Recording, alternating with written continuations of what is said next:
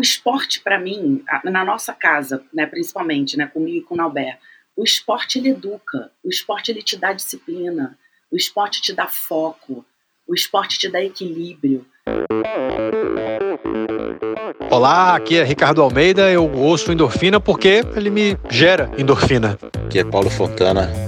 Eu ouço endorfina porque a endorfina é uma verdadeira motivação para os amantes dos esportes. Um grande abraço a todos. Olá, aqui é o Luiz D'Amato. Eu apoio a endorfina porque eu amo esportes e adoro uma boa história. Olá, aqui é a Aline Dalfenbach e eu ouço Endorfina porque o podcast me motiva a ir além, traz histórias muito inspiradoras, me faz conhecer também sobre outros esportes e é o meu companheiro de treinos longos nos finais de semana. Aqui é o Anderson Moreira e eu ouço Endorfina porque é meu companheiro dos longões, sempre com conteúdo interessante e gente mais maluca do que eu. Sou Michel Bogli e aqui no Endorfina Podcast você conhece as histórias e opiniões de triatletas, corredores, nadadores e ciclistas, profissionais e amadores. Descubra quem são e o que pensam os seres humanos que vivem o esporte e são movidos à endorfina.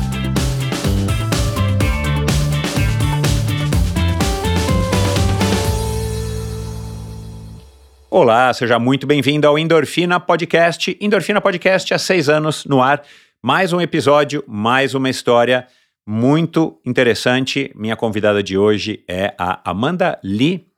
Nada mais, nada menos do que uma atriz, do que uma mãe, do que uma triatleta, uma carioca sangue bom, uma carioca é, da gema, criada, nascida e criada em Copacabana. Ela é mulher, esposa também, mãe é, dos filhos do Nauber, jogador de vôlei que já esteve por aqui, aliás. Muito obrigado, Nauber, por ter é, compartilhado né, a ideia do endorfina com a Amanda, que prontamente aceitou.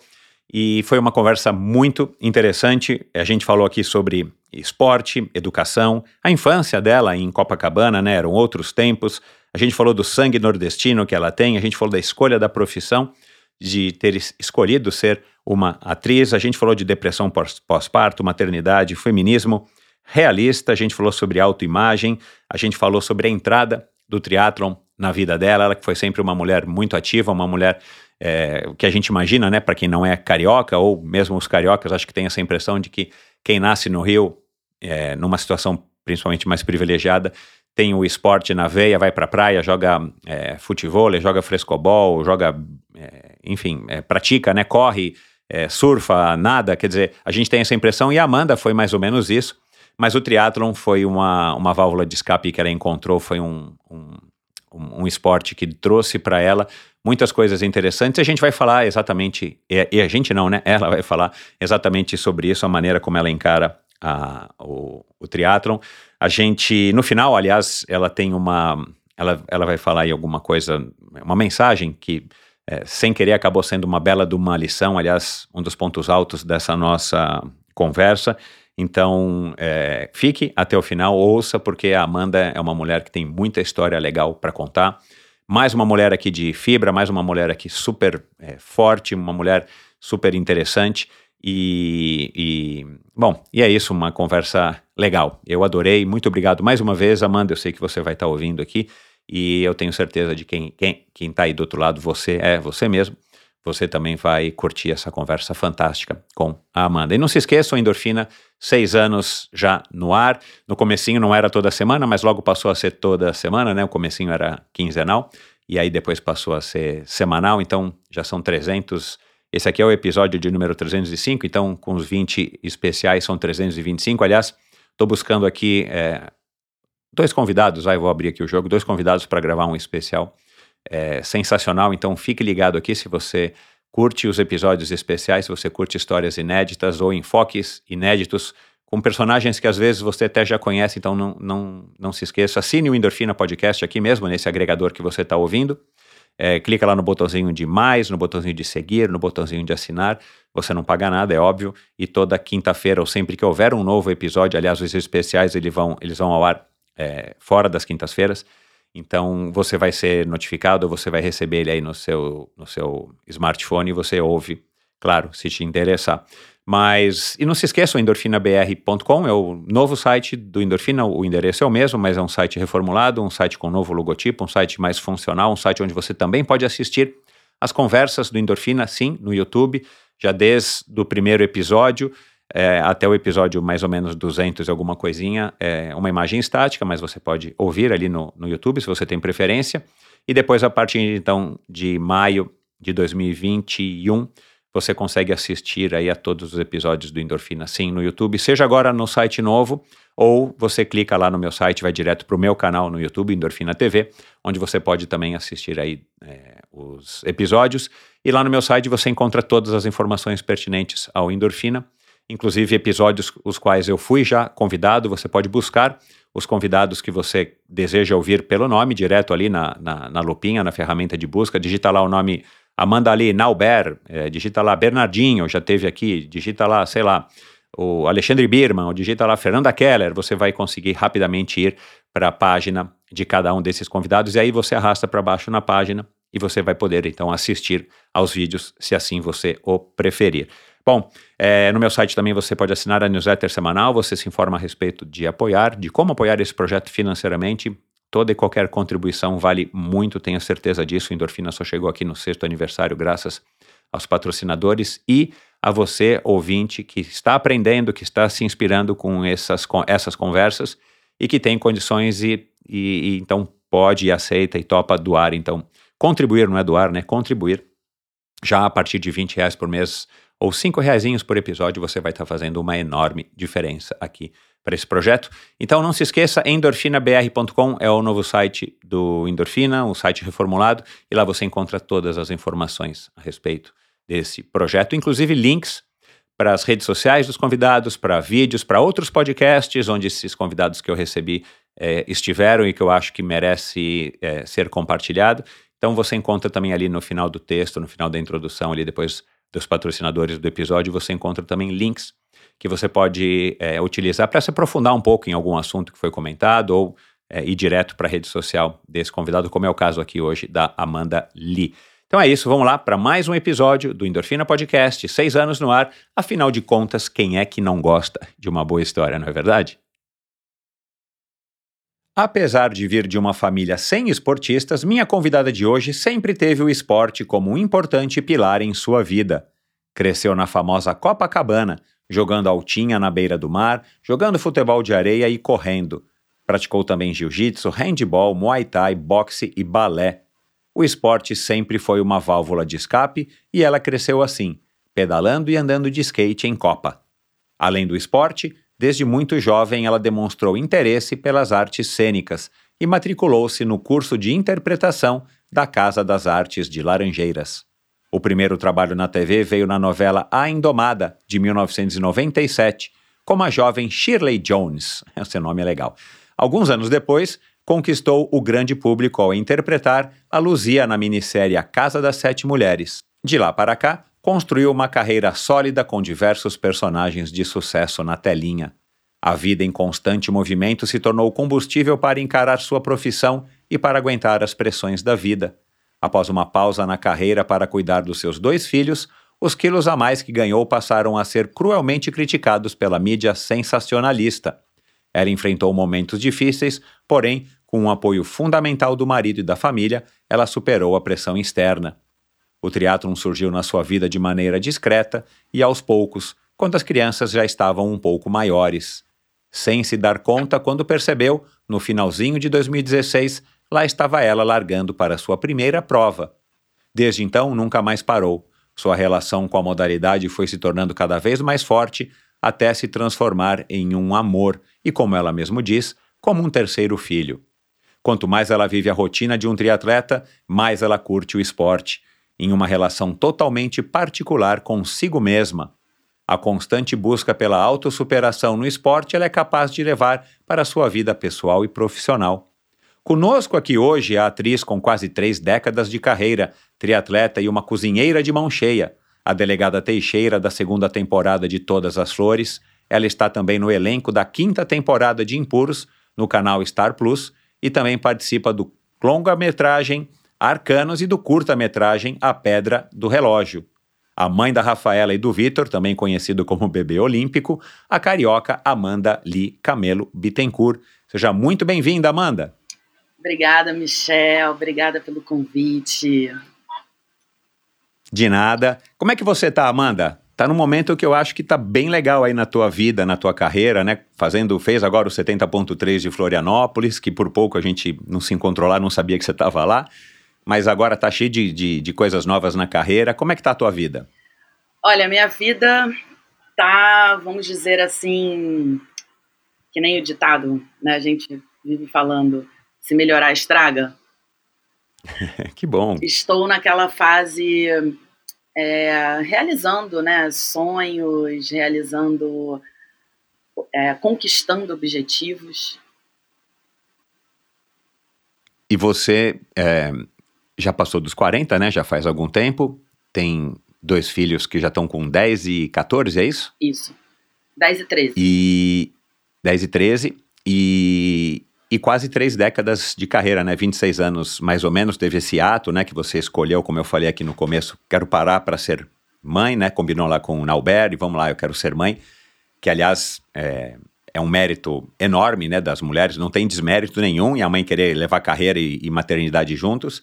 Mas talvez hoje em dia ainda mais mérito a mãe que escolhe ser mãe, pelo menos durante essa fase, onde também é mais importante para as crianças, né? E, e nada como a gente tendo maturidade, né? Falei disso recentemente com algum convidado aqui.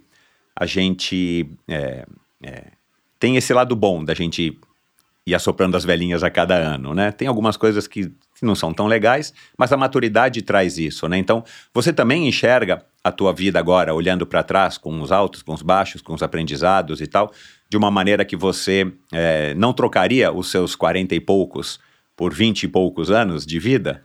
Olha, com certeza. Eu é muito curioso isso, né? As pessoas falarem da idade. Eu vejo a idade apenas como um numeral, assim, né? Eu, eu vejo muito como tem o chassi de carro. Então, cada um tem o seu tem o seu chassi.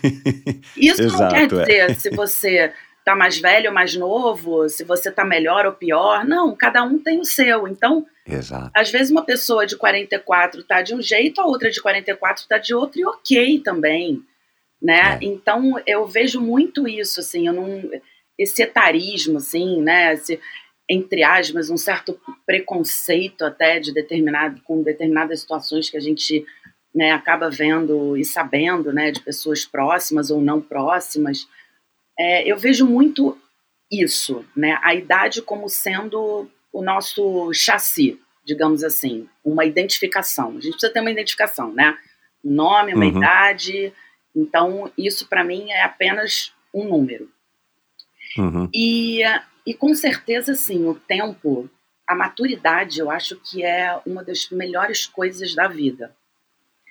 Primeiro, na nossa infância, a gente não tem ideia de como é bom não ter compromisso com nada. né? A gente é fica querendo, nossa. Não tem boleto para pagar. Exato, a gente fica querendo. Eu falo com a minha filha, eu falo, Rafaela, não queira crescer, aproveita. Mas não adianta falar, porque a gente também foi assim. Então, né, não adianta. Falei, depois você vai é. sentir saudade. E, é. e o tempo passa, você vai equalizando mais a sua vida, você vai equilibrando mais a sua ansiedade. Eu, eu tenho uma coisa assim, a meditação entrou na minha vida é, um pouco antes da pandemia. Eu fiz a meditação transcendental com o Kleber, tanto eu quanto o Nauber. E vou te falar que a meditação me colocou num estado de observação comigo e com o mundo diferente do que como era porque às vezes, né, até por conta de tecnologia, enfim, a gente fica todo, fica todo mundo muito acelerado demais, muita informação, né? Aí vem os problemas, aí a gente acha que não tem solução e fica sem dormir. Então, assim, existem problemas e que a gente precisa olhar para esses problemas de um outro prisma, de um prisma um pouco mais afastado, para a gente poder conseguir organizar. Tem problemas que estão ali a gente não vai conseguir resolver. Então, ok. Né? É, aquela coisa que a gente fala assim, aceita que dói menos. E é, é muito por aí. Então, uhum. a maturidade, ela também te coloca nesse lugar, né? Uhum. De, de você olhar para um, um lado menos complicado da vida, digamos assim. É um trabalho uhum. árduo, diário, mas eu vejo hoje em dia, eu analisando, né, quando eu comecei minha carreira, é, aonde eu estou, o que eu fiz, o que eu quero fazer ainda, eu só agradeço. Se me perguntar assim, Amanda, você se arrepende de alguma coisa? Não me arrependo. De nada que eu tenha feito. Que legal. Nada, absolutamente legal. nada. Porque tudo, é. tudo fez sentido para eu estar onde eu estou agora. Exatamente. É uma construção, né? Total. E, e, isso dá maturidade. Isso mostra que também a gente está ficando mais maduro a hora que você olha para trás e vê mesmo os erros que a gente cometeu, porque todo mundo comete, né? Exato. Mas tudo bem, e é assim, né? Se não fosse aquele erro, eu não teria aprendido tal lição e não teria acertado das outras vezes e por aí vai, né? Mas isso é, isso é maturidade mesmo. Exatamente. Muito legal. Agora você falou é, da, da meditação, e aí me ocorreu aqui é, uma, uma coisa. Você fez muito esporte quando era garota, né? Uma menina do Rio, né? Assim, esses esportes de praia. Olha, eu, eu vou ter que confessar aqui para você que eu fui procurar no, na internet o que, que era altinha. Mentira! Mentira! É, cara, eu sou paulistano. eu sou paulistano que vai pra praia de chinelo, sabe? Então, eu falei, cara, altinha. Eu, eu, imaginei que era alguma coisa de ficar chutando a bola, talvez fazendo aquele embaixadinha, né? De repente altinha, embaixadinha, como eu conheço aqui em São Paulo, não sei se é embaixadinha no Rio. Mas eu descobri, né, que é um jogo de bola que é, é igual o frescobol, né? Colaborativo. Você não tem que fazer um ponto no oponente. É. Você tem que jogar a bola de uma maneira depois de três toques, para que ele consiga pegar a bola, faça os três toques e, e no terceiro ele não, devolva para você. Ou não, ou sem três toques. Pode ser um toque só, você escolhe. Ah, pode ser sem três? Bom, é que eu fui lá rapidinho regra, nas regras, lá estava dizendo três toques. é, tá. Mas enfim, é, os cariocas que me perdoem, mas eu sou paulistano, meu. Ô, cara. é, Ô, cara, é, mas você fez muitas modalidades, né? Boxe, balé, muay thai, jiu-jitsu. Você era uma criança e um adolescente hiperativa, muito assim acelerada, já também talvez um pouco ansiosa e tal, e de repente a meditação agora. Porque o triatlon também é um esporte que dá uma extravasada legal, né? A hora que você chega em casa às 6 horas da manhã e já pedalou lá desde as quatro e meia com o morgado, você já chega também mais naquele estado mais zen, né? Sem ter feito uma meditação propriamente dita. Mas você era uma pessoa, é uma pessoa ansiosa. Por que, que você fez tantas modalidades assim? Era vontade mesmo? Tinha uma energia danada de correr na praia, jogar altinha? Então, é, eu não me considero uma pessoa ansiosa nem hiperativa. Pelo menos nunca fui diagnosticada com. Né? É, meu pai e minha mãe assim nunca tiveram esse, essa preocupação comigo. Eu acho que é uma coisa muito minha do meu temperamento. Eu sempre tive muita energia. Eu sempre gostei uhum. de estar em movimento. Eu nunca fui aquela criança de ficar sentadinha horas ali na televisão, só vendo desenho animado. Não. Eu ia descer, ia jogar bola, chegava da escola, comia, descia, brincava. Então, assim, eu brinquei muito na rua, porque eu, como você falou, né, eu sou nascida e criada em Copacabana e a minha rua era sem saída.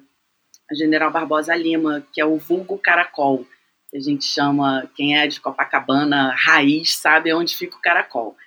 E aí uhum. era sem saída, então todo mundo ia lá para minha rua. E a gente brincava ali sempre. O problema era ir para casa para acordar cedo para ir para a escola. Esse era o único problema. Uhum. Mas uhum. eu sempre tive o esporte como uma válvula de escape real. Então, assim, é, adolescência, né, que é eu confesso, eu não sei se a minha filha vai ouvir esse podcast, eu espero que não. Mas na minha adolescência eu dei muita dor de cabeça para o meu pai e para minha mãe por conta de ser essa menina levada. Mas não levada uhum. de fazer coisas erradas. Era levada de assim, eu queria brincar na rua não só até as 10 da noite, eu queria subir às 11. Então era o inferno que a Amanda estivesse em casa às 10 da noite. Aí meu pai tinha que descer, falar, botar de castigo, aquela coisa toda. Então, assim, eu sempre uhum. tive o esporte como essa válvula de escape, assim, eu ficava, era, era o esporte e escrita, né?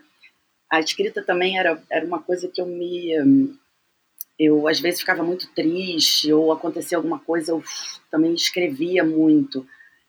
E, e aí eu ia correr, eu ia jogar a minha altinha, eu ia jogar meu frescobol, eu fiz, pô, jiu-jitsu. Eu lembro que quando eu falei pro meu pai, eu falei, pai, eu quero ser, eu quero fazer jiu-jitsu. Ele falou, oi? E assim, meu pai era bem mais velho. Uhum. Funcionário público. É, daquele pai que, quando eu falei que eu ia fazer, que eu queria ser atriz e tal, ele todo final de semana ele vinha com aquele jornalzinho, tinha um jornalzinho de concursos aqui no Rio, não sei se em São Paulo tinha, acho ah, que era sim, sim. Diário Oficial, sim, uma coisa assim, que a capa era azul. E ele vinha com aquele jornal todo domingo. Cara, que raiva que me dava do meu pai com aquele jornal vamos fazer concurso público, vamos sei o quê. E, e tudo que eu não me via era trabalhando num escritório ou fazendo alguma coisa pacata ali. No Banco do Brasil. Deus me livre, imagina. Eu ia levar o tênis e ia ficar subindo e descendo escada ali, sei lá, ia ficar. Não sei. Então, é, o esporte desde sempre foi essa minha, minha válvula de escape. Você vê assim, a pessoa fazia Muay Thai Maurício do Bogage, que era meu professor até, na Pedro Aquino, que nem existe mais, e aí fazia balé. Então, assim, eu ia pro boxe, mas eu tinha o balé. Aí eu saía do jiu-jitsu, eu ia pro jazz. Então, eu, eu fui federada no handball. Aí, assim, handball é uma paixão que eu tenho, que eu guardo muito especialmente num lugarzinho ali. Porque handball, para mim, é, eu adoro ver jogo de handball, adoro e, enfim, eu acho que, sei lá, Deus não quis que eu fosse atleta profissional. Acho que é muito por isso. E esse episódio é um oferecimento da Pink Chicks. Quando a gente pensa em treino, já vem aquela imagem de expressão cansada, cabelo bagunçado e tal. Mas posso dizer uma coisa? Agora é possível treinar e manter a sua pele protegida contra os raios solares e realçar a beleza com os produtos da Pink Chicks. Aliás, essas imagens têm se tornado cada vez mais reais, né, de pessoas é, postando os seus treinos, o seu pós-treino, e muitas mulheres, principalmente, né, com cabelo mais desgrenhado e tudo mais, despenteado. Então, isso não quer dizer nada agora. É, a Pink Chicks vai dar esse recado exatamente para principalmente né, para as mulheres, a Pink Chicks faz produtos tanto para homens quanto para mulheres, afinal de contas, todos nós precisamos nos proteger contra os efeitos nocivos dos raios UVA e UVB. Mas aqui vai o recado então para as mulheres. A Pink Chicks possui protetores solares com cor de altíssimo fator de proteção e, além disso, uma linha completa de maquiagem para o esporte de alta performance, a sua alta performance, e que pode ser usada também no dia a dia todos os produtos com proteção solar. A linha Sport Makeup possui blush, iluminador, corretivo, pó translúcido e lápis de olhos. Tudo isso com muita resistência à água e ao suor para que você possa treinar protegida e bonita. Para proteger os cabelos, o anti-choque Livin é o produto ideal. Ele evita o embaraço nos fios, protege contra os danos do sol e do suor e ainda ajuda a manter a hidratação por muito mais tempo. Afinal de contas, você que pratica esporte, você que está em contato aí com o tempo é, diversas vezes por semana ou algumas vezes por dia, inclusive, isso não significa que você precisa relaxar aí com seus cuidados com a sua pele, com seu cabelo. Então a Pink Chicks tem uma linha completa que vai te ajudar é, nisso. E quem falou então que treino e beleza não podem andar juntos? Com a Pink Chicks você pode, pois os produtos te acompanham em todos os movimentos. Siga a Pink Chicks nas redes sociais e conheça ótimas dicas de produtos e utilização. pinkchicks.com.br barra endorfina. Utilize o cupom endorfina pink e ganhe um desconto. Você falou agora aí do, do handball. E de onde que vem? Isso foi escola, né? Provavelmente, né? Ou clube? Não, foi da escola, porque na minha época eu estudei em dois colégios, né? Que foram Sacré-Cœur de Marie, que é típico lá de, de Copacabana, e o segundo grau fiz no Imaculada Conceição, que era um segundo grau mais específico. Então a gente estudava, era integral. Chegava na escola às sete da manhã, só saía às cinco da tarde. Tinha aula de segunda a sábado. E era bem específico para o que, que você queria, né? Desde o primeiro ano. E, de, e no Sacré-Cœur, desde o Sacré-Cœur, o Sacré-Cœur era, era uma, escola que uh, ele, ele era muito voltada, era, ela era muito voltada justamente assim para o esporte, para as aptidões das crianças. Então a gente tinha Noite dos Talentos, aí tinha sarau, tinha a gente recitava poesia, tocava, se apresentava, fazia uhum. peças teatrais e tinha o intercolegial que na, na minha época era muito forte. E tinha Sacrequé em Ubá, a gente viajou várias vezes para Ubá para jogar em Ubá contra as outras escolas, é, aqui no Rio. Então todas as escolas faziam parte desse desse intercolegial. Eu vejo hoje em dia, né, eu falo com a minha filha, poxa, intercolegial não tem muito essa. É, é mais fraco hoje em dia. Eu acho uma pena, porque você, o esporte para mim, na nossa casa, né, principalmente, né, comigo e com o Nauber, o esporte ele educa, o esporte ele te dá disciplina, o esporte te dá foco, o esporte te dá equilíbrio. Então, assim, a gente precisa, né? A gente não tem essa mentalidade aqui no Brasil, né? De, de consolidar a base não. que os Estados Unidos têm, né? Que os países europeus têm, né? Usar o esporte como educação, né? Exato. A, é a base. Gente, por favor, né? Mas, enfim, é uma pena. E aí, na época, o handball era muito forte. Então, assim, eu joguei vôlei, joguei basquete, futebol, futebol de salão. E quando eu aprendi o handball, foi uma paixão, assim, porque é um esporte agressivo também, é um esporte que é. você exorciza ali seus monstros, né? Cada chutada no gol, é, mas tem que ser forte também, né? E tem que é. domar o temperamento.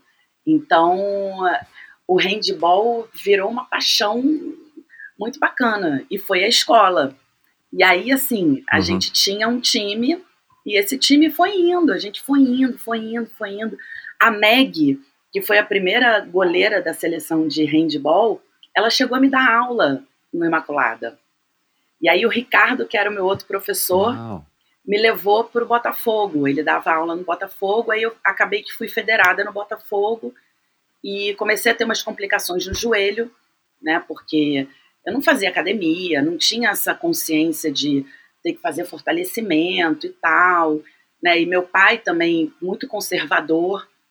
Poxa, você não vai operar o joelho, você tá com 14 anos, 15 anos, operar joelho vai ficar torta, vai dar problema, vai é. dar defeito. Então, me botou tantos medos, tantos senão e, e tantos nãos que eu fui meio que deixando de lado, assim. Eu tinha um desvio patelar que às vezes eu andando na rua, a minha patela saía do lugar, era uma dor que você não tem noção.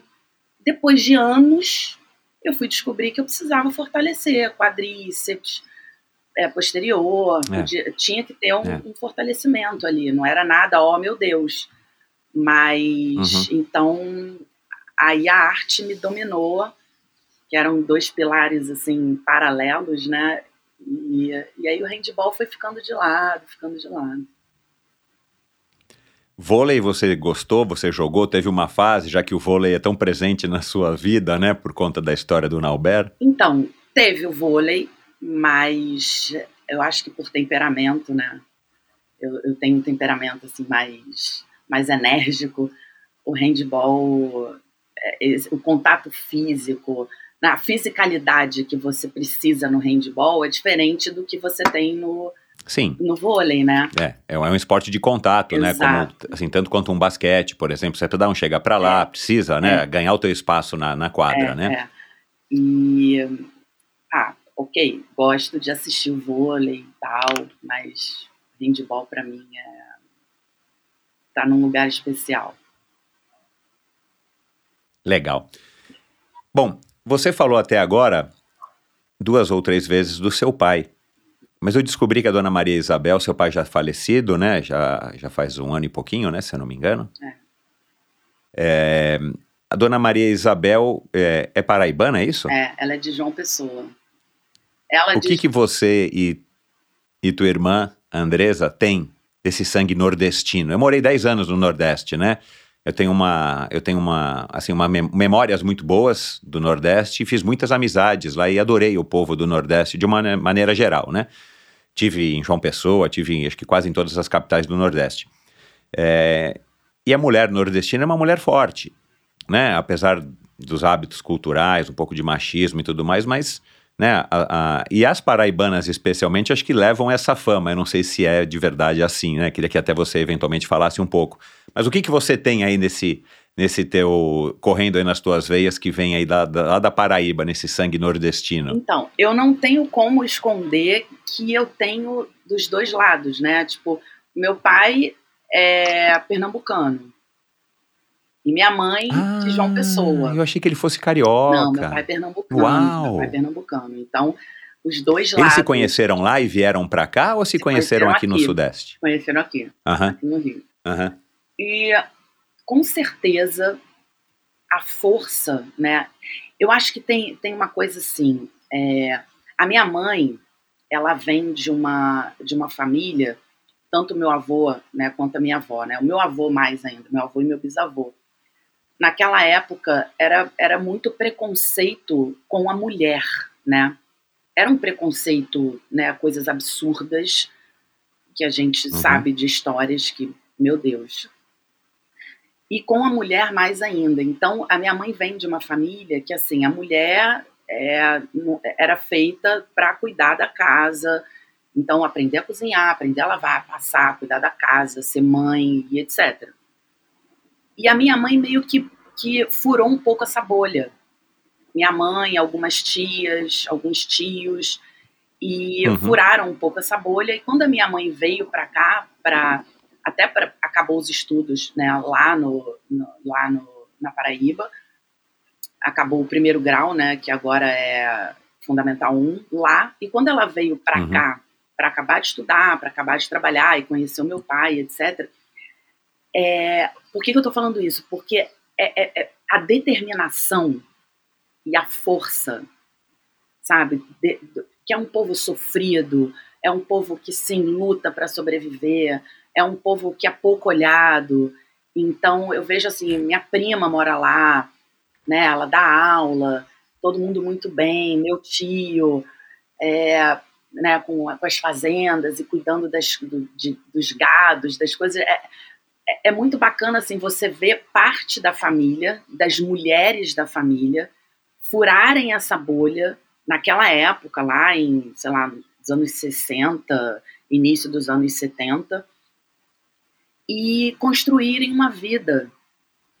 Então eu levo muito essa essa força, essa determinação, sabe, que ela tem. A minha mãe, você olha para ela assim, ela é um doce de pessoa mas não pisa no calo dela. que ela sabe se defender e ela defende as uhum. filhas com unhas e dentes. Então, assim, uhum. é, tanto a minha mãe quanto meu pai, é, eu vejo assim, o meu pai já era mais bem mais calmo, não levantava voz para brigar, ele era um olhar, eu já entendia tudo. É, meu pai, assim, de uma hombridade, de um caráter, de uma e de uma segurança, né? Ele, ele sempre me falava uma coisa assim, ele me falava duas coisas que eu levo e passo isso muito para os meus filhos, né? Ele falava assim, minha filha, na vida a pessoa tem que ter lado. Você tem que escolher o seu lado. Ficar em cima do muro não é bom para ninguém. Então tenha sua personalidade e escolha seu lado, sabendo que qualquer lado que você for escolher, você vai ter consequências, seja boa ou seja ruim. Então, escolha sempre o lado que você considera certo para você poder colher certo. Porque não adianta você cultivar o errado e querer colher o certo. Não existe. E outra que ele me falava, minha filha, cuidado, quem com porcos se junta, farelo come. Imagina, em Copacabana, né? Uhum. A turma era uma turma que tinha tudo e mais um pouco ali, né? A praia é o lugar mais democrático que existe. Você não sabe ali Exatamente. se a pessoa é A, B, C ou D. Todo mundo ali igual. Então ele falava, ó, quem com porcos se junta, farelo come. Cuidado. Então, assim, eu falo muito que o que falta hoje em dia, eu acho, né? Falando aqui da região, né, nós cariocas, né? o que falta para essa geração, assim, que eu vejo da minha filha, do meu filho. Falta esquina. Sabe? Falta esquina.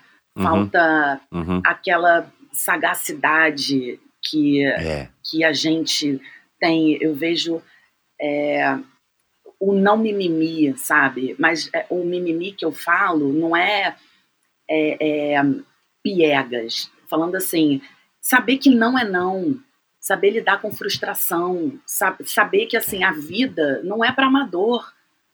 Não adianta, você vai sofrer sim. Agora, é como sofrer, saber sofrer, né, entender certas coisas e tem tem coisas que realmente às vezes a gente quer que seja de um jeito, gente, não vai ser. E aí?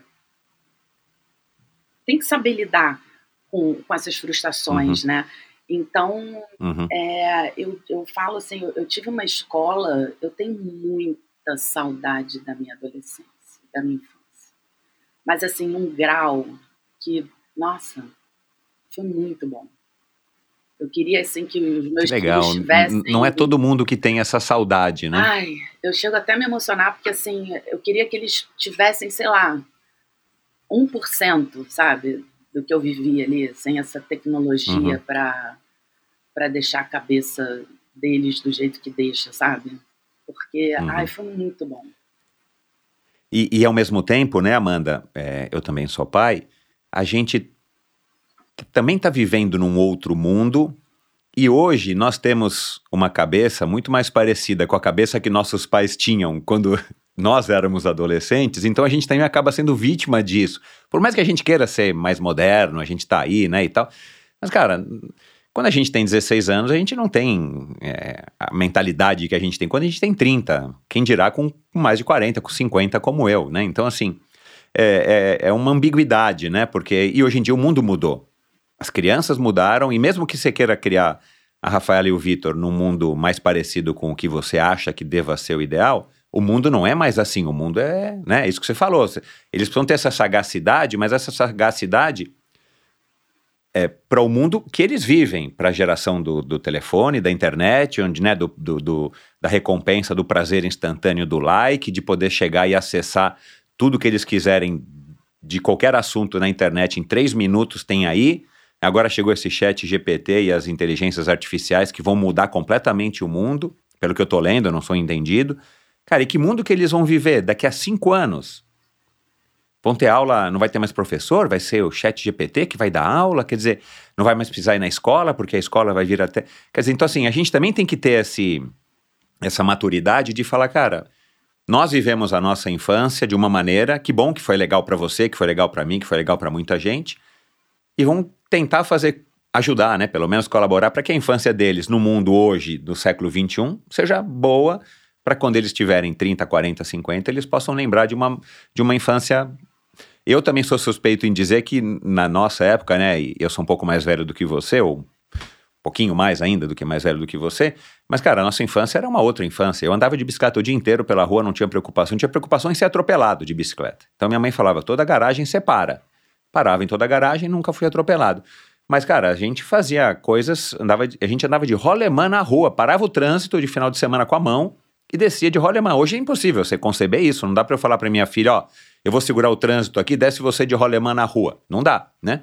Mas é, eles talvez vão dizer daqui a 10, 20, 30 anos que a infância deles foi a mais legal do mundo, mesmo mexendo no celular o dia inteiro, né?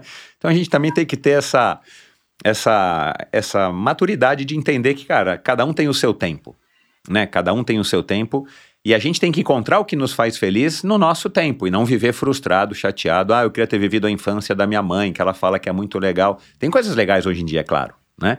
E é difícil comparar, até porque o C não existe, né? Exato, exato. É muito difícil e é, é muito isso que você fala, assim. É, o mundo mudou, né? E, e a gente tem que aprender a viver nesse mundo novo, porque senão vai passa o boi, passa a boiada, você é engolido e você não sabe nem o que está acontecendo, as crianças ficam perdidas Exato, e é. enlouquecidas. É. Então a gente precisa, né, é, se equalizar, né, achar esse equilíbrio. Exato. Eu falo muito assim que é o equilíbrio do analógico com o digital. Por isso uhum. o esporte aqui em casa ele é muito forte. Então assim eles saem da escola, eles vão fazer as atividades deles lá no clube. Então, vai para futebol, vai para natação, vai para ginástica olímpica, vai, sabe, cada um dentro daqueles atividades analógicas, né, Exato. né, onde transpira, onde ele se relaciona fisicamente, presencialmente com os outros, Exato, né, tudo isso é uma, exa uma escola. Exatamente, e se relacionam com todos os níveis sociais, porque a vida é assim, a gente não sabe o dia de amanhã, então assim, com, to, assim, com todo mundo, porque principalmente o Vitor até que joga futebol, né, ele tem uma, uma aptidão assim para o esporte, não sei porquê também, né, que ele é tão habilidoso, não sei porquê, mas enfim. E, não, não tem nada de DNA. Nada não. de DNA. Ele, com 10 anos, já está calçando 40 e tem. Tá da idade da, do tamanho da Rafaela com 13. Quer dizer, tá um pouquinho mais alta que a Rafaela. Caramba, com 13. Meu. Enfim, não sei nem onde isso vai parar, não sei, nem sei, mas enfim. É, então, é, é, muito isso, é equalizar. Né? É, saber também é o que eu falo para eles. Eu, eu, eu tenho, eu acho que é muito importante a comunicação, né? As crianças se sentirem seguras com pai e mãe e ter essa abertura. A Rafaela chega para mim e fala assim, mamãe, as minhas amigas falam assim, poxa, que você é a mãe mais legal. Falei, porque é, eu, eu tenho que ter a mesma idade dela. Eu preciso entender esse mundo que ela está vivendo, porque as nossas preocupações eram outras e as preocupações de hoje em dia são outras. Então, né, é, a gente precisa entender um pouco. Agora tem muito isso assim na adolescência que você vê, ai, o vape, né? As crianças com 12, 13 anos já tem criança usando vape. Já tem criança, mas que na nossa época, com 12, 13 anos, já tinha gente da minha turma que queria fumar cigarro. Então, assim, mudou só a, é. a forma de falar porque é o cigarro igual, só que um eletrônico, né, mais moderno, e o outro lá era de papel e tabaco, e, mas os dois fazem mal igual, né? É. Fazem o mesmo mal. Então, então é a gente é a gente ter esse diálogo com eles, né? E, e, ensinar o que é certo e o que é errado, porque a gente não vai estar. Tá, meu pai, meu pai não estava comigo 24 horas por dia. Né? Então, em Copacabana, em Copacabana eu podia ter ido para um outro caminho, que vários amigos foram, e eu não fui por quê? Porque eu tinha uma referência, eu tinha um exemplo em casa, né? O exemplo, ele diz muito mais do que qualquer outra coisa, porque não adianta também eu ficar, não, vamos fazer esporte, vamos isso, vamos aquilo, e ficar em casa ali, não, é. comendo batata frita e tomando refrigerante. Não adianta eu falar, olha, filha, você tem que ser educada e não dar bom dia para ninguém que passa do meu lado, não cumprimentar as pessoas. Então, é, é, é, muito isso, é o exemplo, né? Eu, eu, eu tenho uma nostalgia muito grande da, da minha infância, que eu sei que não vai voltar. Quero que eles tenham essa nostalgia, nostalgia da infância deles, que eu também sei que não vai voltar. E cada um no seu tempo. E é, e é muito isso, assim. Eu, quando eu estou com eles, eu tento sempre estar na mesma idade. Então é muito assim. E aí? Fala para mim. Quem ficou com quem? O que, que aconteceu? Sabe? Você tem que saber, você tem que estar por dentro das coisas, porque senão uhum. Vai passar e eles não vão ter a confiança em casa, aí vão ter uma confiança fora de casa, você não sabe que confiança sabe, lá, com quem? Né, vai ser essa. Então eu, eu sou muito parceira deles, então eu, eu, eu tento ser tipo aquela mãe que tenta se modernizar o tempo inteiro, sabe? Uhum. Agora, na, na, na, tua casa, é, entre você e o Nauber, né, fazendo uma brincadeira aqui com as suas interpretações de delegadas, né? Quem que é o mais delegado? É ele ou você? Eu, né? Óbvio. Gostei, eu. Né? Eu, né?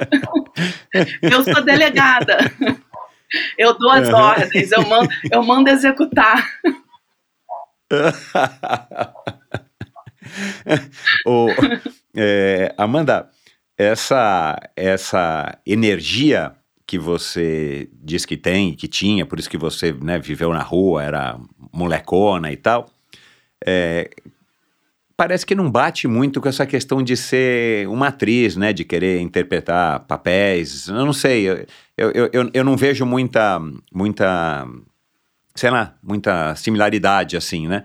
É, e de onde que vem esse interesse de querer ser atriz, aprender a encenar e tal, né? Eu descobri também esse curso aí, essa casa de artes de Laranjeiras é um, é um negócio super famoso, né? Formou diversos atores super consagrados e tudo mais. É uma, uma coisa aí que começou em 82, que tem uma reputação legal.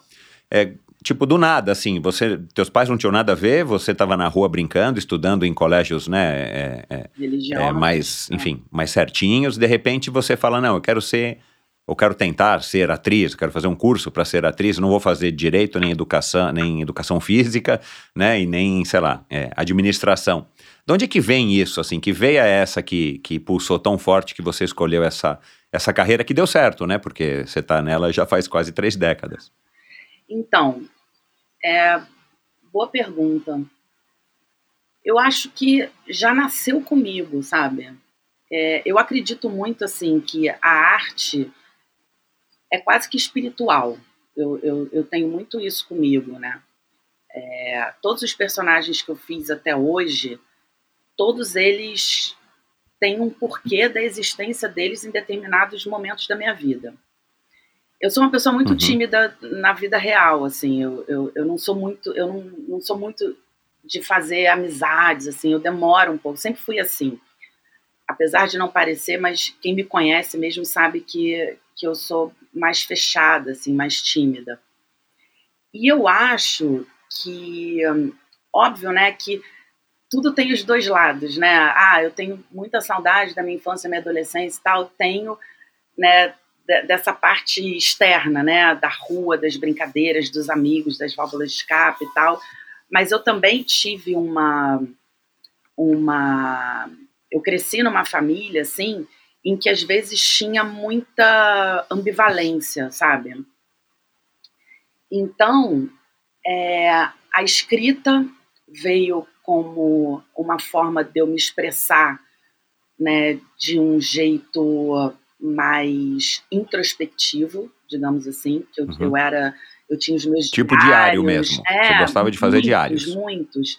E aí depois eu descobri assim que a minha madrinha ficava, depois eu descobri que minha madrinha ficava lendo as minhas coisas, então eu me sentia assim meio que invadida.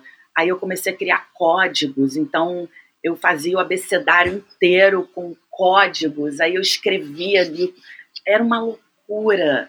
Hoje em dia, eu tenho algumas ainda que eu pego e falo, gente, o que, que, que, é isso aqui, gente? São códigos e. Mas, mas eu não sei aonde estão os códigos, sabe? Eu já perdi, uhum, sei lá. Tá difícil decifrar. Eu não sei que, qual era o símbolo do A, do B. Era uma loucura. E, e as escolas, né? Porque antes de eu chegar no Sacré-Cœur, eu fui alfabetizada num colégio que se chamava Paraíso Infantil, que era na minha rua. E essa escola era uma uhum. escola totalmente lúdica. Então, assim, a gente tinha é, apresentações, aí tinha concursos de Miss de, miss de é, festa junina, porque eram rifas que você comprava. Depois, depois que eu cresci, que eu fui ver porque que eu ganhava tanto. Porque meu pai comprava todas as rifas. Aí eu não entendi assim, todo ano, Amanda, Amanda, Amanda, nossa. Aí depois eu, eu fui crescendo, eu falei, cara, ah, meu, porque meu pai comprava para ajudar as instituições e a escola, automaticamente eu ganhava os concursos. Exato, tinha muitos aí números. Aí tinha é. muitos números. Aí eu fui crescendo, eu já falava, pai, toma aqui tem aqui essa rifa aqui, compra aí, tal. E era muito barato isso. E aí o, o Paraíso Infantil, ele tinha muito esse lado também. Então, eu não sei se as escolas, né, porque o, Sacré-Cœur também tinha, né, a Noite dos Talentos, como eu falei lá no início, de apresentações de sarau, a gente tocava, se apresentava, fazia peça. E eu tinha também um lado, quer dizer, eu tenho um lado é, muito lúdico, de, de, um pensamento meu, assim. Eu acho que todo, todo ator tem um pouco um parafusinho fora do lugar, assim, eu acho. Pelo menos comigo é assim, alguns colegas e colegas que eu conheço também tem, porque é quase psicológico, sabe? É, você, é, é a minha forma de me comunicar, é a minha forma de poder ajudar os outros, de eu poder mostrar. Você vê, é, a delegada Teixeira, né? É uma delegada, é uma mulher no meio de, de homens, né? De um, de um ambiente masculinizado. Né? Não vou nem entrar na questão do machismo, mas masculinizado. É, eu fiz em Puros, eu faço uma policial que ela é completamente diferente da delegada Teixeira, e nos anos 90. Então era uma policial que ia a campo, ela vai a campo, ela aprende, ela fala. Então ela tem que mostrar que ela é muito mulher, ela é mais homem do que os próprios homens, sabe? Era uhum. uma coisa de, uhum. de se firmar o tempo inteiro, é, de se autoafirmar, de ter que mostrar presença. Então a arte, ela é curativa, sabe? E, uhum. e com o passar do tempo, isso foi ficando mais latente em mim, né? Então, uhum. de pequena, eu, eu, a Simone, que era minha melhor amiga, que infelizmente faleceu já há alguns anos, a Simone, ela era uma que comprava todas as minhas loucuras, assim, a gente montava cabana ali no final da minha rua, a gente ficava se apresentando para ninguém, sabe, as pessoas olhavam, assim, às vezes passavam algumas pessoas que moravam ali, ficavam, olha que legal, e aí eu criava os personagens, eu descia com, uns panos, umas coisas. Eu... E aí eu acho que isso veio é, como. Ele é paralelo com o esporte, sabe? E que, na verdade, uhum. quando você fala assim para mim, ah, eu não vejo o link, os dois se conectam. Porque os, eu digo assim, eu, eu, eu tenho uma frase que eu sempre falo isso. O esporte, ele me centra, ele me traz para o agora, ele me traz para a presença, para o foco, para a determinação, para a resiliência, né, para aquela coisa ali do, do meu dia a dia. E a arte, ela me liberta.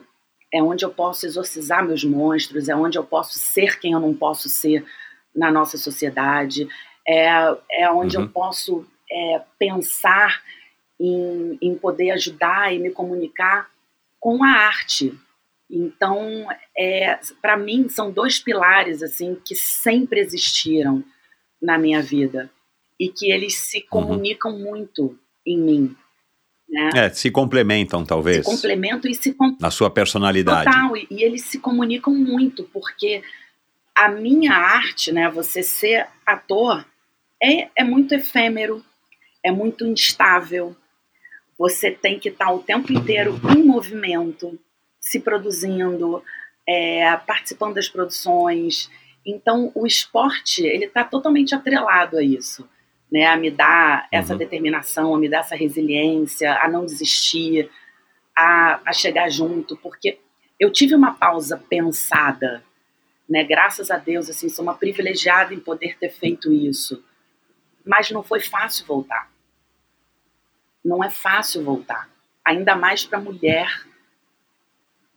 no mercado de trabalho, que quer parar para cuidar dos filhos e voltar. Parece que eu estou recomeçando uma história. Não parece que eu tenho 26 anos de estrada, sabe? Então, uhum. também tem essa parte cruel. E, e o esporte ele me ajuda a continuar seguindo firme, a não desistir, a correr sim atrás dos meus objetivos, a conquistar os sonhos. Uhum. Então, acho que é, é uma coisa está atrelada à outra. E aí você me faz essa pergunta assim: ah, da onde veio? Acho que veio de mim, porque minha mãe não tem, meu pai não tem, minha irmã não tem. Eu não tenho é, primos que tenham isso na veia, assim, no, na alma. Eu acho que é além de, de sangue, assim, é, é alma. Porque a arte uhum. realmente acho que ela te escolhe e é uma coisa de alma. Não é fazer novela, não, é ser artista. Independentemente se uhum. eu estou na novela, se eu estou no teatro, se eu estou no cinema, se eu estou é, treinando, eu vejo arte em tudo. Eu, eu, já ouvi falar isso de outros artistas, essa frase que você acabou de falar mesmo. A arte escolhe. Você tem que fazer né, os seus cursos e tal para você desenvolver suas técnicas, mas se você não tiver aquilo já dentro de você, talvez você não vá conseguir é, ser um bom ator, uma boa atriz, interpretar da maneira convincente como, como tem que ser feito, né? Mas que legal, curioso, assim, é, é a primeira atriz aqui profissional, tirando os atores e as atrizes de Instagram, você é a primeira atriz profissional que eu recebo aqui em seis anos de endorfina. É, então, para mim, está sendo muito legal, porque eu não, enfim, eu, eu ouço até, inclusive, alguns podcasts com artistas e tal, mas eu não tenho também, fora isso, não tenho nenhuma outra intimidade, nenhum contato pessoal com ninguém que, que trabalha nas artes cênicas e, e, muito menos que ainda pratica é, triatlo em todas essas outras modalidades que você que você pratica. Agora é, essa essa essa questão da tua parada, né? Depois depois de você ter feito uma carreira aí com bastante sucesso e tal, de repente você né, encontrou um Alberto, se casaram, né? Um conto de fadas, pô, vamos ter filhos. Aí você escolhe ter filhos, escolhe assumir essa maternidade Inclusive, a, a, a Luísa Cravo, né, que eu te falei aqui no comecinho da nossa conversa antes de gravar, uma triatleta profissional que escolheu, durante a pandemia, parar para ter um filho. E, e, até agora ela não voltou a ser uma atleta profissional porque ela viu que o coração dela está na maternidade e ela inclusive vai voltar a advogar, ela é formada em direito e tudo mais, mas ela está nessa fase de que ela quer se permitir ser mãe, que vai é quase que um contraponto com o que a, as mulheres em si, é, através principalmente das redes sociais, estão propagando, né? Não, a mulher tem que ser forte, a mulher tem que ter que ter carreira, então deixa o filho com a babá, deixa o filho com a mãe, deixa o filho não sei aonde, e vai ter a sua carreira, e que também tudo bem, porque cada mãe é uma mãe, cada mãe escolhe a mãe que quer ser, né? Eu acho que não tem certo, não tem errado, mas isso também acaba sendo uma coisa que de repente virou uma uma outra tendência, tipo assim, ah, as próprias mães, talvez olhando para você que escolheu ser mãe, talvez te olhassem meio torto, ou as atrizes, né, de repente no teu meio de trabalho, tipo, pô, mas você não vai voltar? Não, eu quero ser mãe até a hora que eu achar que eu não preciso mais ficar em tempo integral com os meus filhos. Como é que foi esse processo na tua cabeça? Foi uma coisa conversada também com o Nauber? Foi uma coisa que foi acontecendo meio tipo, é, você vai ficar um pouco, né, de resguardo e tudo mais, mas já engatou uma outra gravidez, de repente você fala, meu, vou ficar porque isso aqui é, é, é onde eu quero estar agora durante esse período que as crianças são pequenas. Como é que foi esse processo na sua cabeça? Então, eu comecei a trabalhar muito nova. Né? Eu lembro que a primeira vez que eu pisei no Projac, primeira vez que eu pisei no Projac, o, o, meu pai foi comigo, eu não podia entrar sozinha porque era menor de idade, então tinha. Você tinha 17 anos, né? Que essa tal da Shirley. É, é. é, que eu li aqui. Uhum. 17 anos. E, e aí eu comecei a trabalhar muito nova, né? Já entrei nessa, nessa roda muito nova. E, e nunca parei até então, nunca tinha parado até então. E os meus últimos quatro anos, né, até de, 2000 e, de 2011, é, os meus três últimos anos, de 2011 a 2014, foram anos, assim, muito, como é que eu vou dizer, muito estressantes, sabe? Eu, assim, passei uhum. por, por umas situações, assim, de, de trabalho que, que eu comecei a questionar o que, que era aquilo ali tudo para mim. E aí, em 2018, em 2008, eu conheci o Nauber. A gente começou a namorar e tal. E quando foi em 2009, um ano depois, eu descobri que eu estava grávida. Eu não sabia que eu estava grávida. E eu estava no meio de uma novela.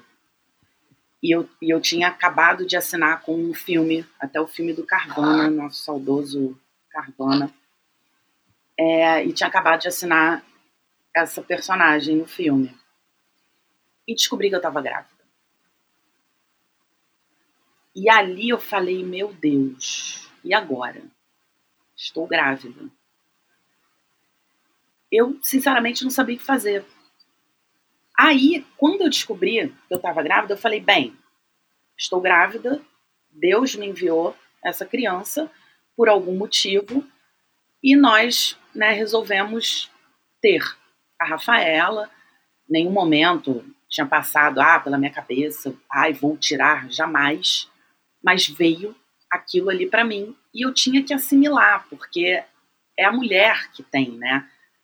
A gente tem que parar um tempo, não tem como. Como é que você vai ter um filho e no dia seguinte você já está ali trabalhando, já está. Não, não tem como. Então, eu não fiz o filme porque não tinha como adaptar a minha personagem nesse filme. E eu já vinha de um período meio estressante nesse meu meus últimos anos de, de trabalho. E aí eu fiz uma última novela quando o Vitor nasceu. E não, antes do Vitor nascer, eu fiz minha última novela em 2012. E resolvi dar um tempo depois do nascimento do Vitor. Dois anos depois uhum. o Vitor nasceu, um ano depois o Vitor nasceu, em 2013. E com o nascimento dele, faltava um ano para o meu contrato acabar, eu já já estava querendo dar um tempo ali.